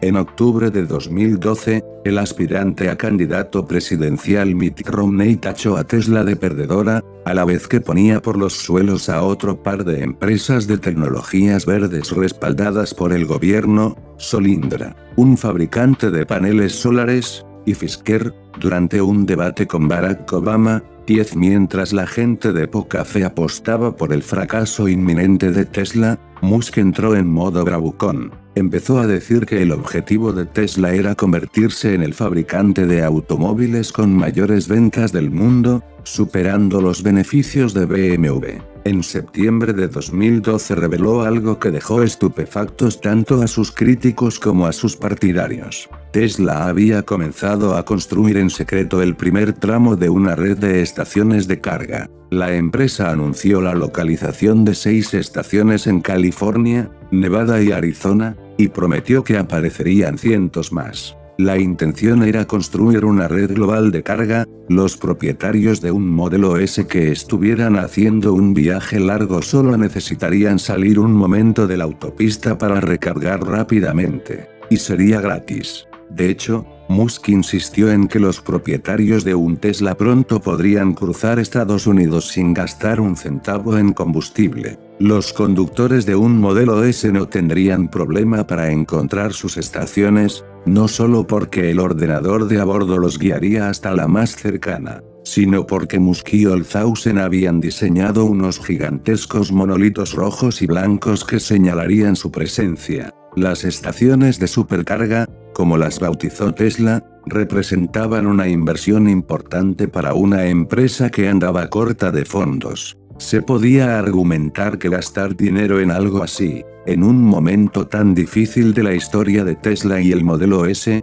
era una tontería y hasta una completa locura. Seguro que Musk no podía tener el descaro de rehacer por completo la idea del automóvil y construir una red de suministro de energía al mismo tiempo. Y todo con un presupuesto equivalente a lo que Ford y ExxonMobil gastaban en su fiesta de vacaciones anual. Pero aquel era justamente el plan. Musk, Straubel y otros integrantes de Tesla habían trazado hacía tiempo aquel esquema de todo o nada y algunas características del modelo S se habían construido pensando en la supercarga, 11 aunque la aparición del modelo S y la red de carga le consiguieron a la empresa un montón de titulares. No estaba claro que la buena prensa y las buenas vibraciones fuesen a durar. Se había tenido que llegar a grandes compromisos mientras Tesla se apresuraba a sacar el modelo S al mercado. El auto tenía algunas características nuevas y espectaculares, pero dentro de la empresa todos sabían que, a nivel de berlinas de lujo, comparando característica con característica, el modelo S no estaba a la altura de vehículos como los BMW o los Mercedes-Benz. Por ejemplo, los primeros miles de autos modelo S se entregaron sin los sensores de aparcamiento ni la navegación asistida por radar comunes en otros vehículos de gama alta. Había que elegir entre contratar de inmediato un equipo de 50 personas para incluir una de esas cosas, o ir instalando prestaciones lo mejor y lo más rápido que se pudiera, explica Javidan. Tampoco era fácil explicar los acabados imperfectos. Los primeros compradores podían perdonar que un limpia parabrisas se estropease un par de días, pero querían ver asientos y parasoles a la altura de los 100 mil dólares que habían pagado. Tesla hacía todo lo posible para conseguir materiales de la máxima calidad, pero a veces le costaba convencer a los principales proveedores de que se tomasen a la empresa en serio,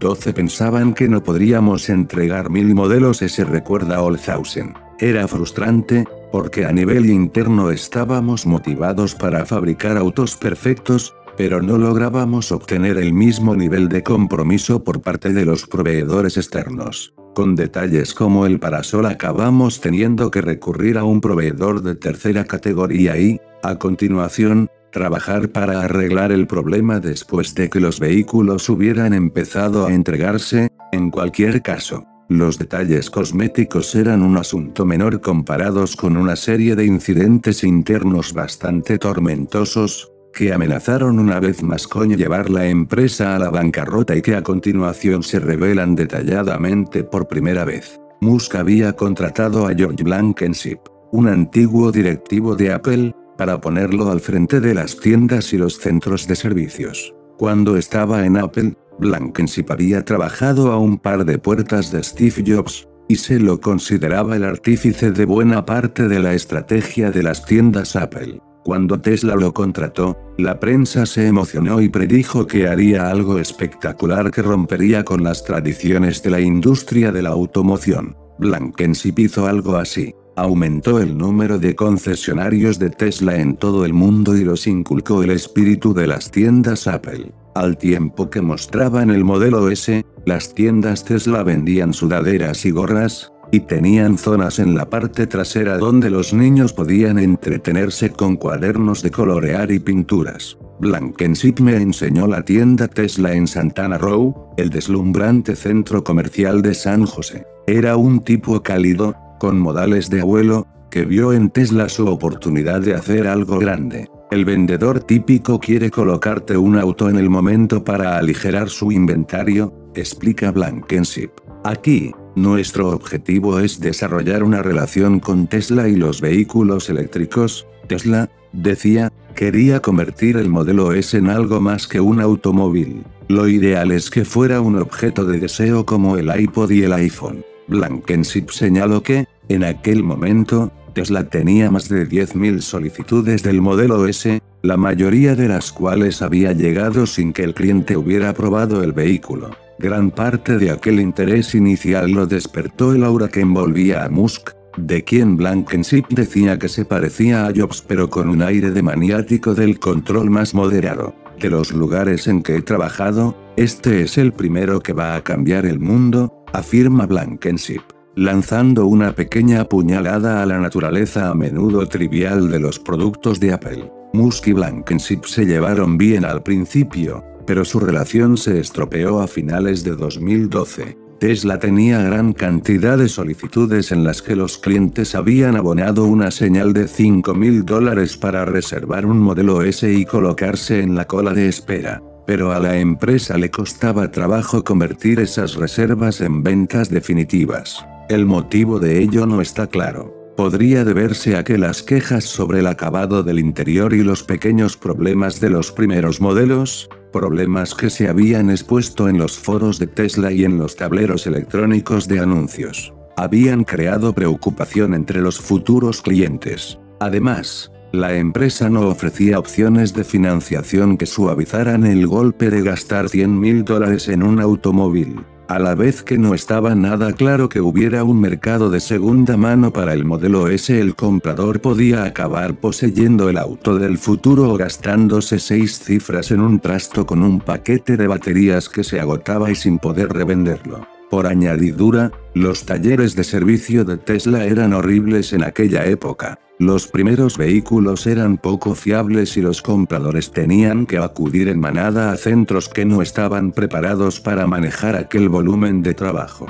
Muchos de los posibles compradores querían mantenerse al margen un poco más, hasta estar seguros de que la empresa seguiría funcionando. Como lo expresó Musk, el boca oreja sobre el auto era un asco. A mediados de febrero de 2013, Tesla afrontaba una crisis. Si no lograba transformar rápidamente las reservas en compras, la fábrica se tendría que parar, lo que costaría a la empresa una gran cantidad de dinero. Y si alguien se enteraba de que la fábrica ralentizaba la producción, las acciones de Tesla caerían en picado, los compradores potenciales se volverían más cautos aún y los inversores en corto ganarían. A Musk le habían ocultado la gravedad del problema, pero en cuanto se enteró actuó de manera acorde a su estilo característico de todo o nada. Reunió a personal de recursos humanos, del estudio de diseño, de ingeniería, de contabilidad y de cualquier otro sitio posible y los ordenó ponerse al teléfono, llamar a la gente que había hecho reservas y cerrar los tratos.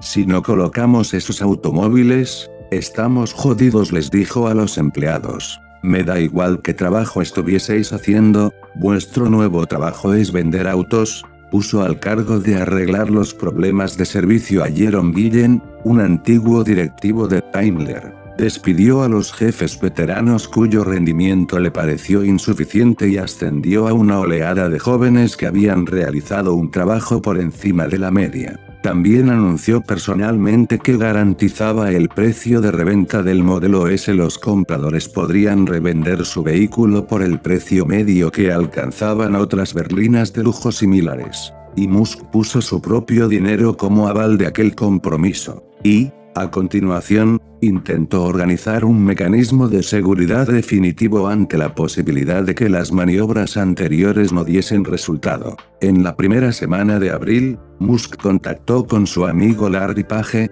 de Google. Según cuentan testigos de la conversación, Musk le contó sus preocupaciones sobre la capacidad de Tesla para sobrevivir en las siguientes semanas. No solo los clientes no transformaban las reservas en pedidos al ritmo que habría deseado Musk, sino que clientes ya comprometidos habían retrasado su pedido al enterarse de que saldrían nuevas prestaciones y aumentaría la gama de colores del vehículo. La situación era tan mala que Tesla tendría que cerrar la fábrica. La explicación que se daría al público sería que había que realizar tareas de mantenimiento, lo que técnicamente era cierto, aunque la empresa se las habría arreglado para seguir adelante si los pedidos se hubieran concretado como se esperaba. Musk le explicó todo aquello a Page, y cerraron de palabra un trato para que Google adquiriese Tesla. Aunque Musk no quería vender, aquel trato parecía la única forma de asegurar el futuro de la empresa. El mayor temor de Musk en relación con una venta era que el nuevo propietario no quisiera cumplir los objetivos de Tesla,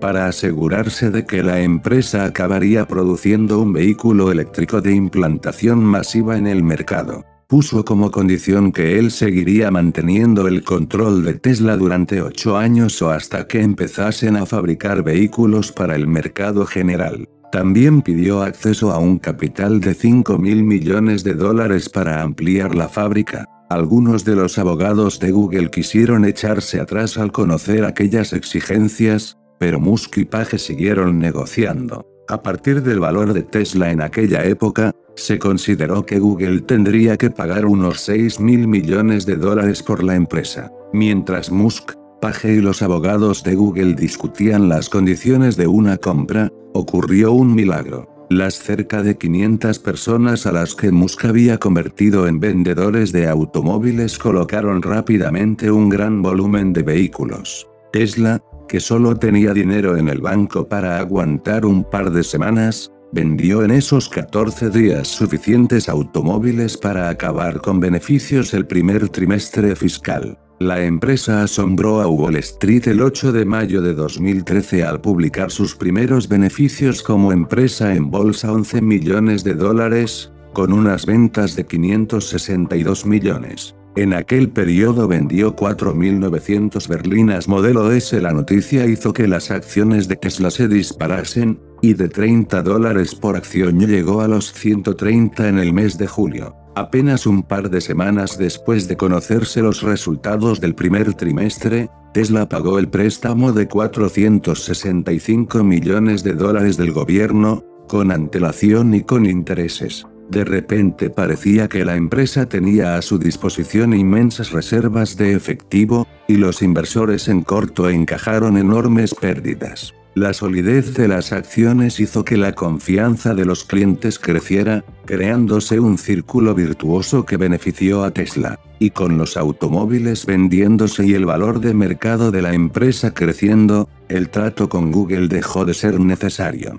Además, Tesla se había convertido en un producto demasiado caro para poder comprarlo. Las negociaciones con Google finalizaron, 13 lo que vino a continuación fue el verano de Musk. Este puso al personal de relaciones públicas en alerta roja, diciéndoles que quería intentar que se anunciase una novedad sobre Tesla a la semana. La empresa nunca pudo mantener ese ritmo, pero emitió un comunicado tras otro. Musk dio varias conferencias de prensa, en las que habló de la financiación del modelo S, la construcción de nuevas estaciones de carga y la apertura de más tiendas. En uno de los comunicados, Musk señaló que las estaciones de carga de Tesla se alimentaban con energía solar y disponían de baterías propias para almacenar la electricidad extra. Bromeaba diciendo que incluso en caso de apocalipsis zombie, uno podría recorrer todo el país utilizando el sistema de supercarga de Tesla,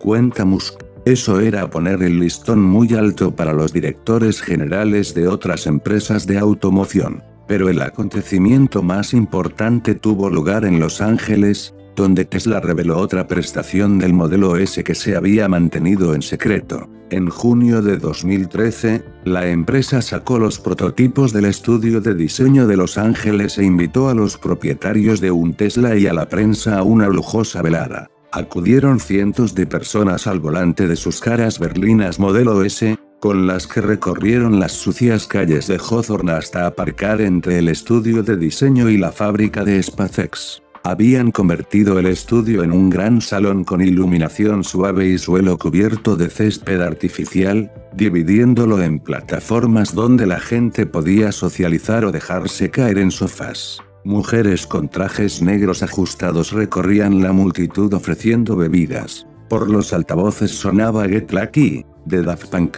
En la parte delantera de la sala habían levantado un estrado, pero antes de subirse allí, Musk se dedicó a alternar con los asistentes. Estaba claro que se había convertido en una estrella de rock para los dueños de un Tesla, todo un equivalente a Steve Jobs para los fieles de Apple. La gente lo rodeaba y le pedía fotos. Entretanto, Straubel permanecía a un lado, a menudo completamente solo. Después de que los presentes hubieran tomado un par de copas, Musk se abrió paso hasta la parte delantera de la sala. Allí, una pantalla colocada sobre el estrado proyectaba viejos anuncios de televisión que mostraban familias deteniéndose en estaciones de servicio de ESO y de Chevron. Los niños parecían alegrarse al ver el tigre que era la mascota de ESO. Es muy raro tenerle cariño a la gasolina, dijo Musk. De verdad. Entonces colocaron un modelo S en el estrado. En el suelo, bajo el automóvil, se abrió un agujero, y entonces Musk explicó que siempre había sido posible sustituir en cuestión de segundos el paquete de baterías de la base del modelo S, simplemente, la empresa no se lo había dicho a nadie. A partir de aquel momento, Tesla incluiría en sus estaciones el servicio de cambio de baterías como alternativa rápida a la recarga. Cualquiera podía conducir hasta el hueco donde un robot retiraría el paquete de baterías del auto e instalaría uno nuevo en 90 segundos, por un precio equivalente al de llenar un depósito de gasolina. La única decisión que hay que tomar al llegar a una estación de Tesla es si se prefiere el servicio rápido o el gratuito, dijo Musk. 14 En los meses siguientes sucedieron un par de cosas que amenazaron con torcer el verano de Musk. El New York Times publicó un mordaz artículo sobre el auto y sus estaciones de carga,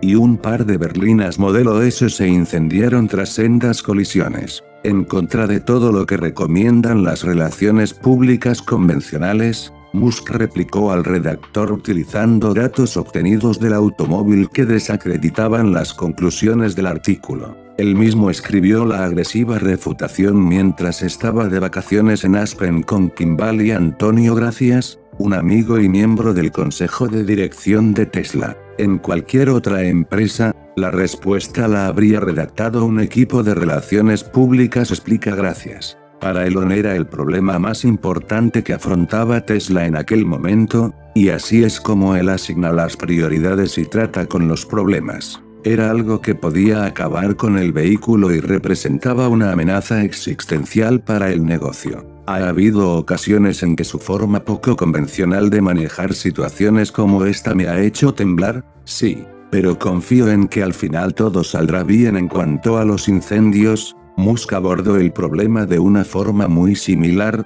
declaró en una conferencia de prensa que el modelo S era el automóvil más seguro de Estados Unidos. Y añadió a la estructura del vehículo placas de aluminio y un escudo de titanio bajo la carrocería con el fin de deflectar y destruir cualquier escombro y mantener el paquete de baterías a salvo. 15 Los incendios y las esporádicas reseñas negativas no tuvieron ningún efecto en las ventas de Tesla ni en el precio de sus acciones. La estrella de Musk brillaba cada vez más, y el valor en el mercado de la empresa ascendió hasta llegar a ser casi la mitad que el de General Motors en octubre de 2014, Tesla convocó otra conferencia de prensa que confirmó a Musk como el nuevo titán de la industria automovilística. En ella presentó una versión mejorada del modelo S con dos motores, uno delante y otro detrás. Podía pasar de 0 a 100 km por hora en 3,2 segundos. La empresa había convertido a una berlina en un superautomóvil.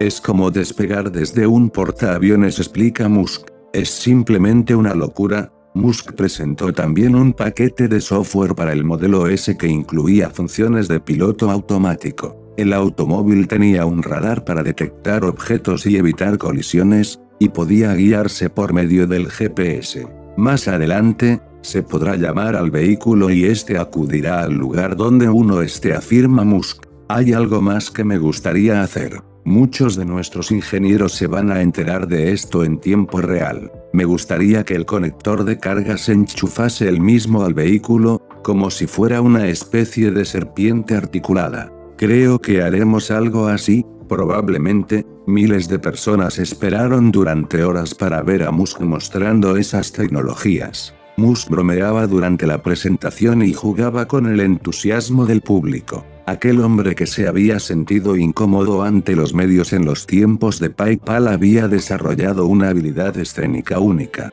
A una mujer que estaba a mi lado durante la presentación le temblaron las rodillas cuando Musk subió al escenario. A mi otro lado, un hombre dijo que quería un modelo X y había ofrecido 15 mil dólares a un amigo para que se apuntase a la lista de reservas, de forma que él pudiera conseguir el modelo número 700. Aquel entusiasmo, unido a la capacidad de Musk para llamar la atención, era un testimonio de lo lejos que habían llegado la pequeña empresa de automoción y su excéntrico director general. Los fabricantes de automóviles rivales habrían matado por despertar aquel interés, y se habían quedado atónitos al ver que Tesla los superaba por sorpresa y ofrecía más de lo que cualquiera de ellos habría creído posible. En la época en que la fiebre del modelo S atrapaba Silicon Valley, visité el pequeño laboratorio de investigación y desarrollo de Ford, en Palo Alto. El jefe del laboratorio era un ingeniero con coleta y sandalias llamado TJ Giuli, que sentía una enorme envidia de Tesla. Cada Ford llevaba instaladas docenas de sistemas informáticos fabricados por diferentes empresas, que tenían que comunicarse entre sí y funcionar al unísono. Era un lío enorme cuya complejidad había crecido con el tiempo, y se había llegado a un punto en que era prácticamente imposible simplificar la situación, especialmente en una empresa como Ford, que tenía que fabricar cientos de miles de vehículos al año y no podía permitirse parar la producción y tomar un nuevo rumbo. En cambio, Tesla empezó de cero e hizo que su propio software fuera el núcleo del modelo S. Julie habría estado encantado de tener la misma oportunidad. En muchos aspectos, el software es el corazón de la nueva forma de experimentar un vehículo, explica. Desde el sistema de propulsión hasta las alertas sonoras, se emplea software para crear un entorno agradable y expresivo. El nivel de integración de dicho software con el resto del modelo S es realmente impresionante. Tesla es un punto de referencia para lo que hacemos aquí, no mucho después de aquella conversación. Julie dejó Ford para ocupar un puesto de ingeniero en una empresa emergente que de momento se mantiene al margen de los focos. La industria automovilística tradicional no podía hacer gran cosa para frenar a Tesla. Ello no impedía que sus directivos intentasen crear problemas siempre que se les presentaba la oportunidad. Por ejemplo, Tesla quiso bautizar como modelo E a su tercera generación de automóviles, de forma que la serie se presentaría como los modelos S, E y X, otro chistecillo de Musk. Pero el director general de Ford en aquella época, Alan Mulally, impidió a Tesla usar el nombre de modelo E con la amenaza de presentar una demanda. Así que telefoné a Mulally y le dije, Alan, ¿te estás quedando con nosotros o es que de verdad vais a fabricar un modelo E? Recuerda Musk, y no estoy seguro de que sería peor, ¿sabes? En realidad tendría más sentido que simplemente intentar amputearnos, porque si de verdad sacan un modelo E a estas alturas, y nosotros tenemos un modelo S y un modelo X y Ford saca un modelo E, iba a resultar ridículo. Incluso teniendo en cuenta que Ford sacó un modelo T hace un centenar de años, nadie piensa que modelo sea ya un distintivo de Ford. Así que darían la impresión de que intentan robárnoslo,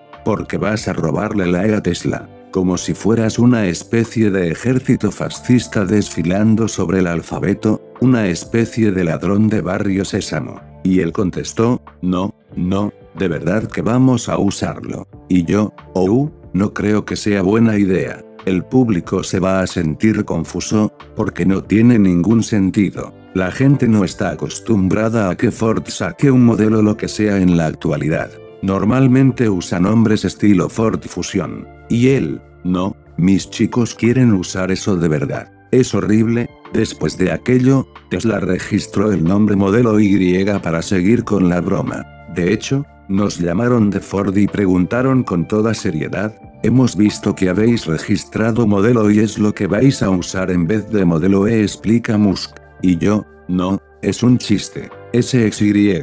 ¿Qué palabra forman las letritas? Pero, al parecer, el registro de marcas es una profesión sin sentido del humor. 16 Lo que había hecho Musk, sin que sus rivales lo advirtieran o se demostraran capaces de contrarrestarlo, fue convertir Tesla en un estilo de vida. No se limitaba a vender un auto. Vendía una imagen, una sensación de estar en contacto con el futuro, una relación. Apple hizo lo mismo décadas antes con el Mac, y luego con el iPod y el iPhone. Incluso aquellos que no profesaban devoción a Apple se vieron absorbidos por su universo en cuanto compraron el hardware y se descargaron software como el iTunes. Es difícil desarrollar este tipo de relación si no se controla al máximo posible el estilo de vida. Los fabricantes de ordenadores que tomaban el software de Microsoft, los procesadores de Intel y el diseño de Asia nunca podían construir máquinas tan atractivas y completas como las de Apple.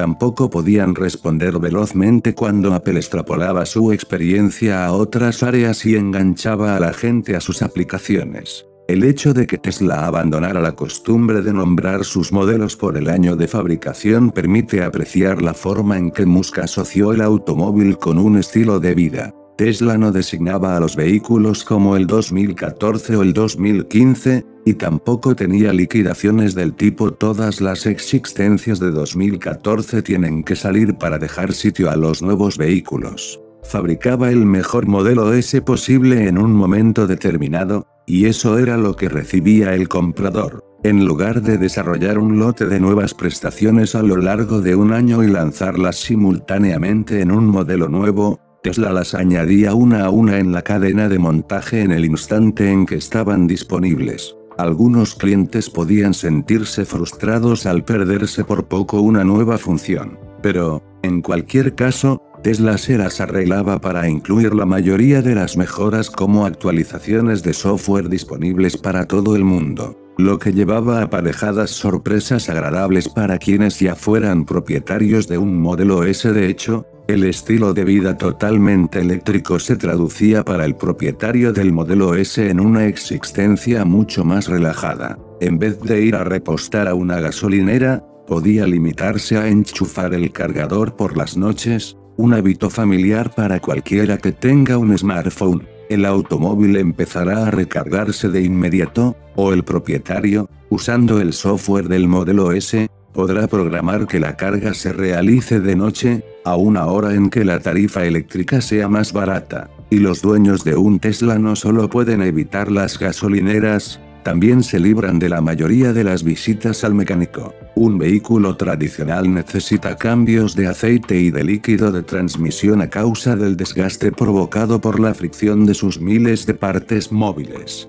El diseño más simple de los automóviles eléctricos elimina la necesidad de realizar esas tareas de mantenimiento. Además, el Roadster y el modelo S aprovechan las ventajas del llamado frenado regenerativo, que alarga la vida útil de los frenos. En situaciones de frenar y acelerar, los Tesla realizan el frenado por medio del software, haciendo que el motor funcione a la inversa para que las ruedas aminoren su velocidad de giro, en lugar de recurrir a las zapatas de freno para detenerlas mediante fricción. Durante ese proceso, el motor del Tesla genera electricidad, y esta se canaliza de vuelta a las baterías, este es el motivo por el que los automóviles eléctricos obtienen un mayor rendimiento en ciudad. En cualquier caso, Tesla recomienda que los propietarios realicen una revisión anual de su modelo S, pero el fin es principalmente darle el visto bueno y comprobar que ninguno de sus elementos sufre un deterioro prematuro. Incluso la manera en que Tesla enfoca el mantenimiento sigue una filosofía diferente a la de la industria automovilística tradicional.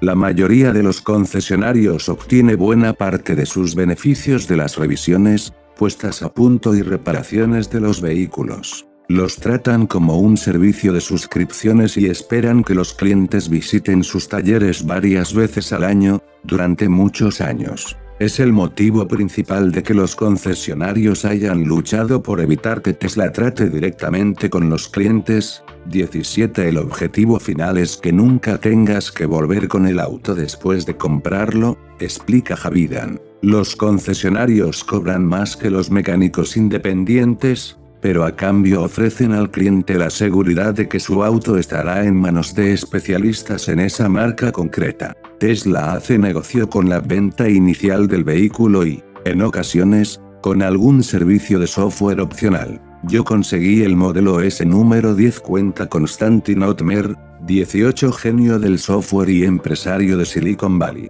Era un vehículo impresionante, pero sufría prácticamente todos los problemas que se mencionaron en los foros. Tenían que arreglar todas esas cosas, y decidieron llevar el auto al taller en un remolque para que no aumentara su kilometraje. Después, cuando fui a la revisión del primer año, le dieron un repaso a todo y lo dejaron mejor que nuevo. Me lo encontré en el centro de servicio rodeado de cordones de terciopelo. Era sencillamente hermoso, la manera de actuar de Tesla no tiene como único fin ofender a los fabricantes y a los concesionarios por su forma de hacer negocios. Muestra con sutileza que los automóviles eléctricos representan otra forma de pensar. Las demás empresas automovilísticas no tardarán en seguir la iniciativa de Tesla y ofrecer algún tipo de actualizaciones inalámbricas en sus vehículos. Pero el ámbito y la utilidad de estas actualizaciones serán limitados. No se pueden cambiar inalámbricamente las bujías o la correa de distribución, explica Javidan. En un automóvil con motor de explosión hay que abrir el capó antes o después, y eso obliga a volver al taller del concesionario.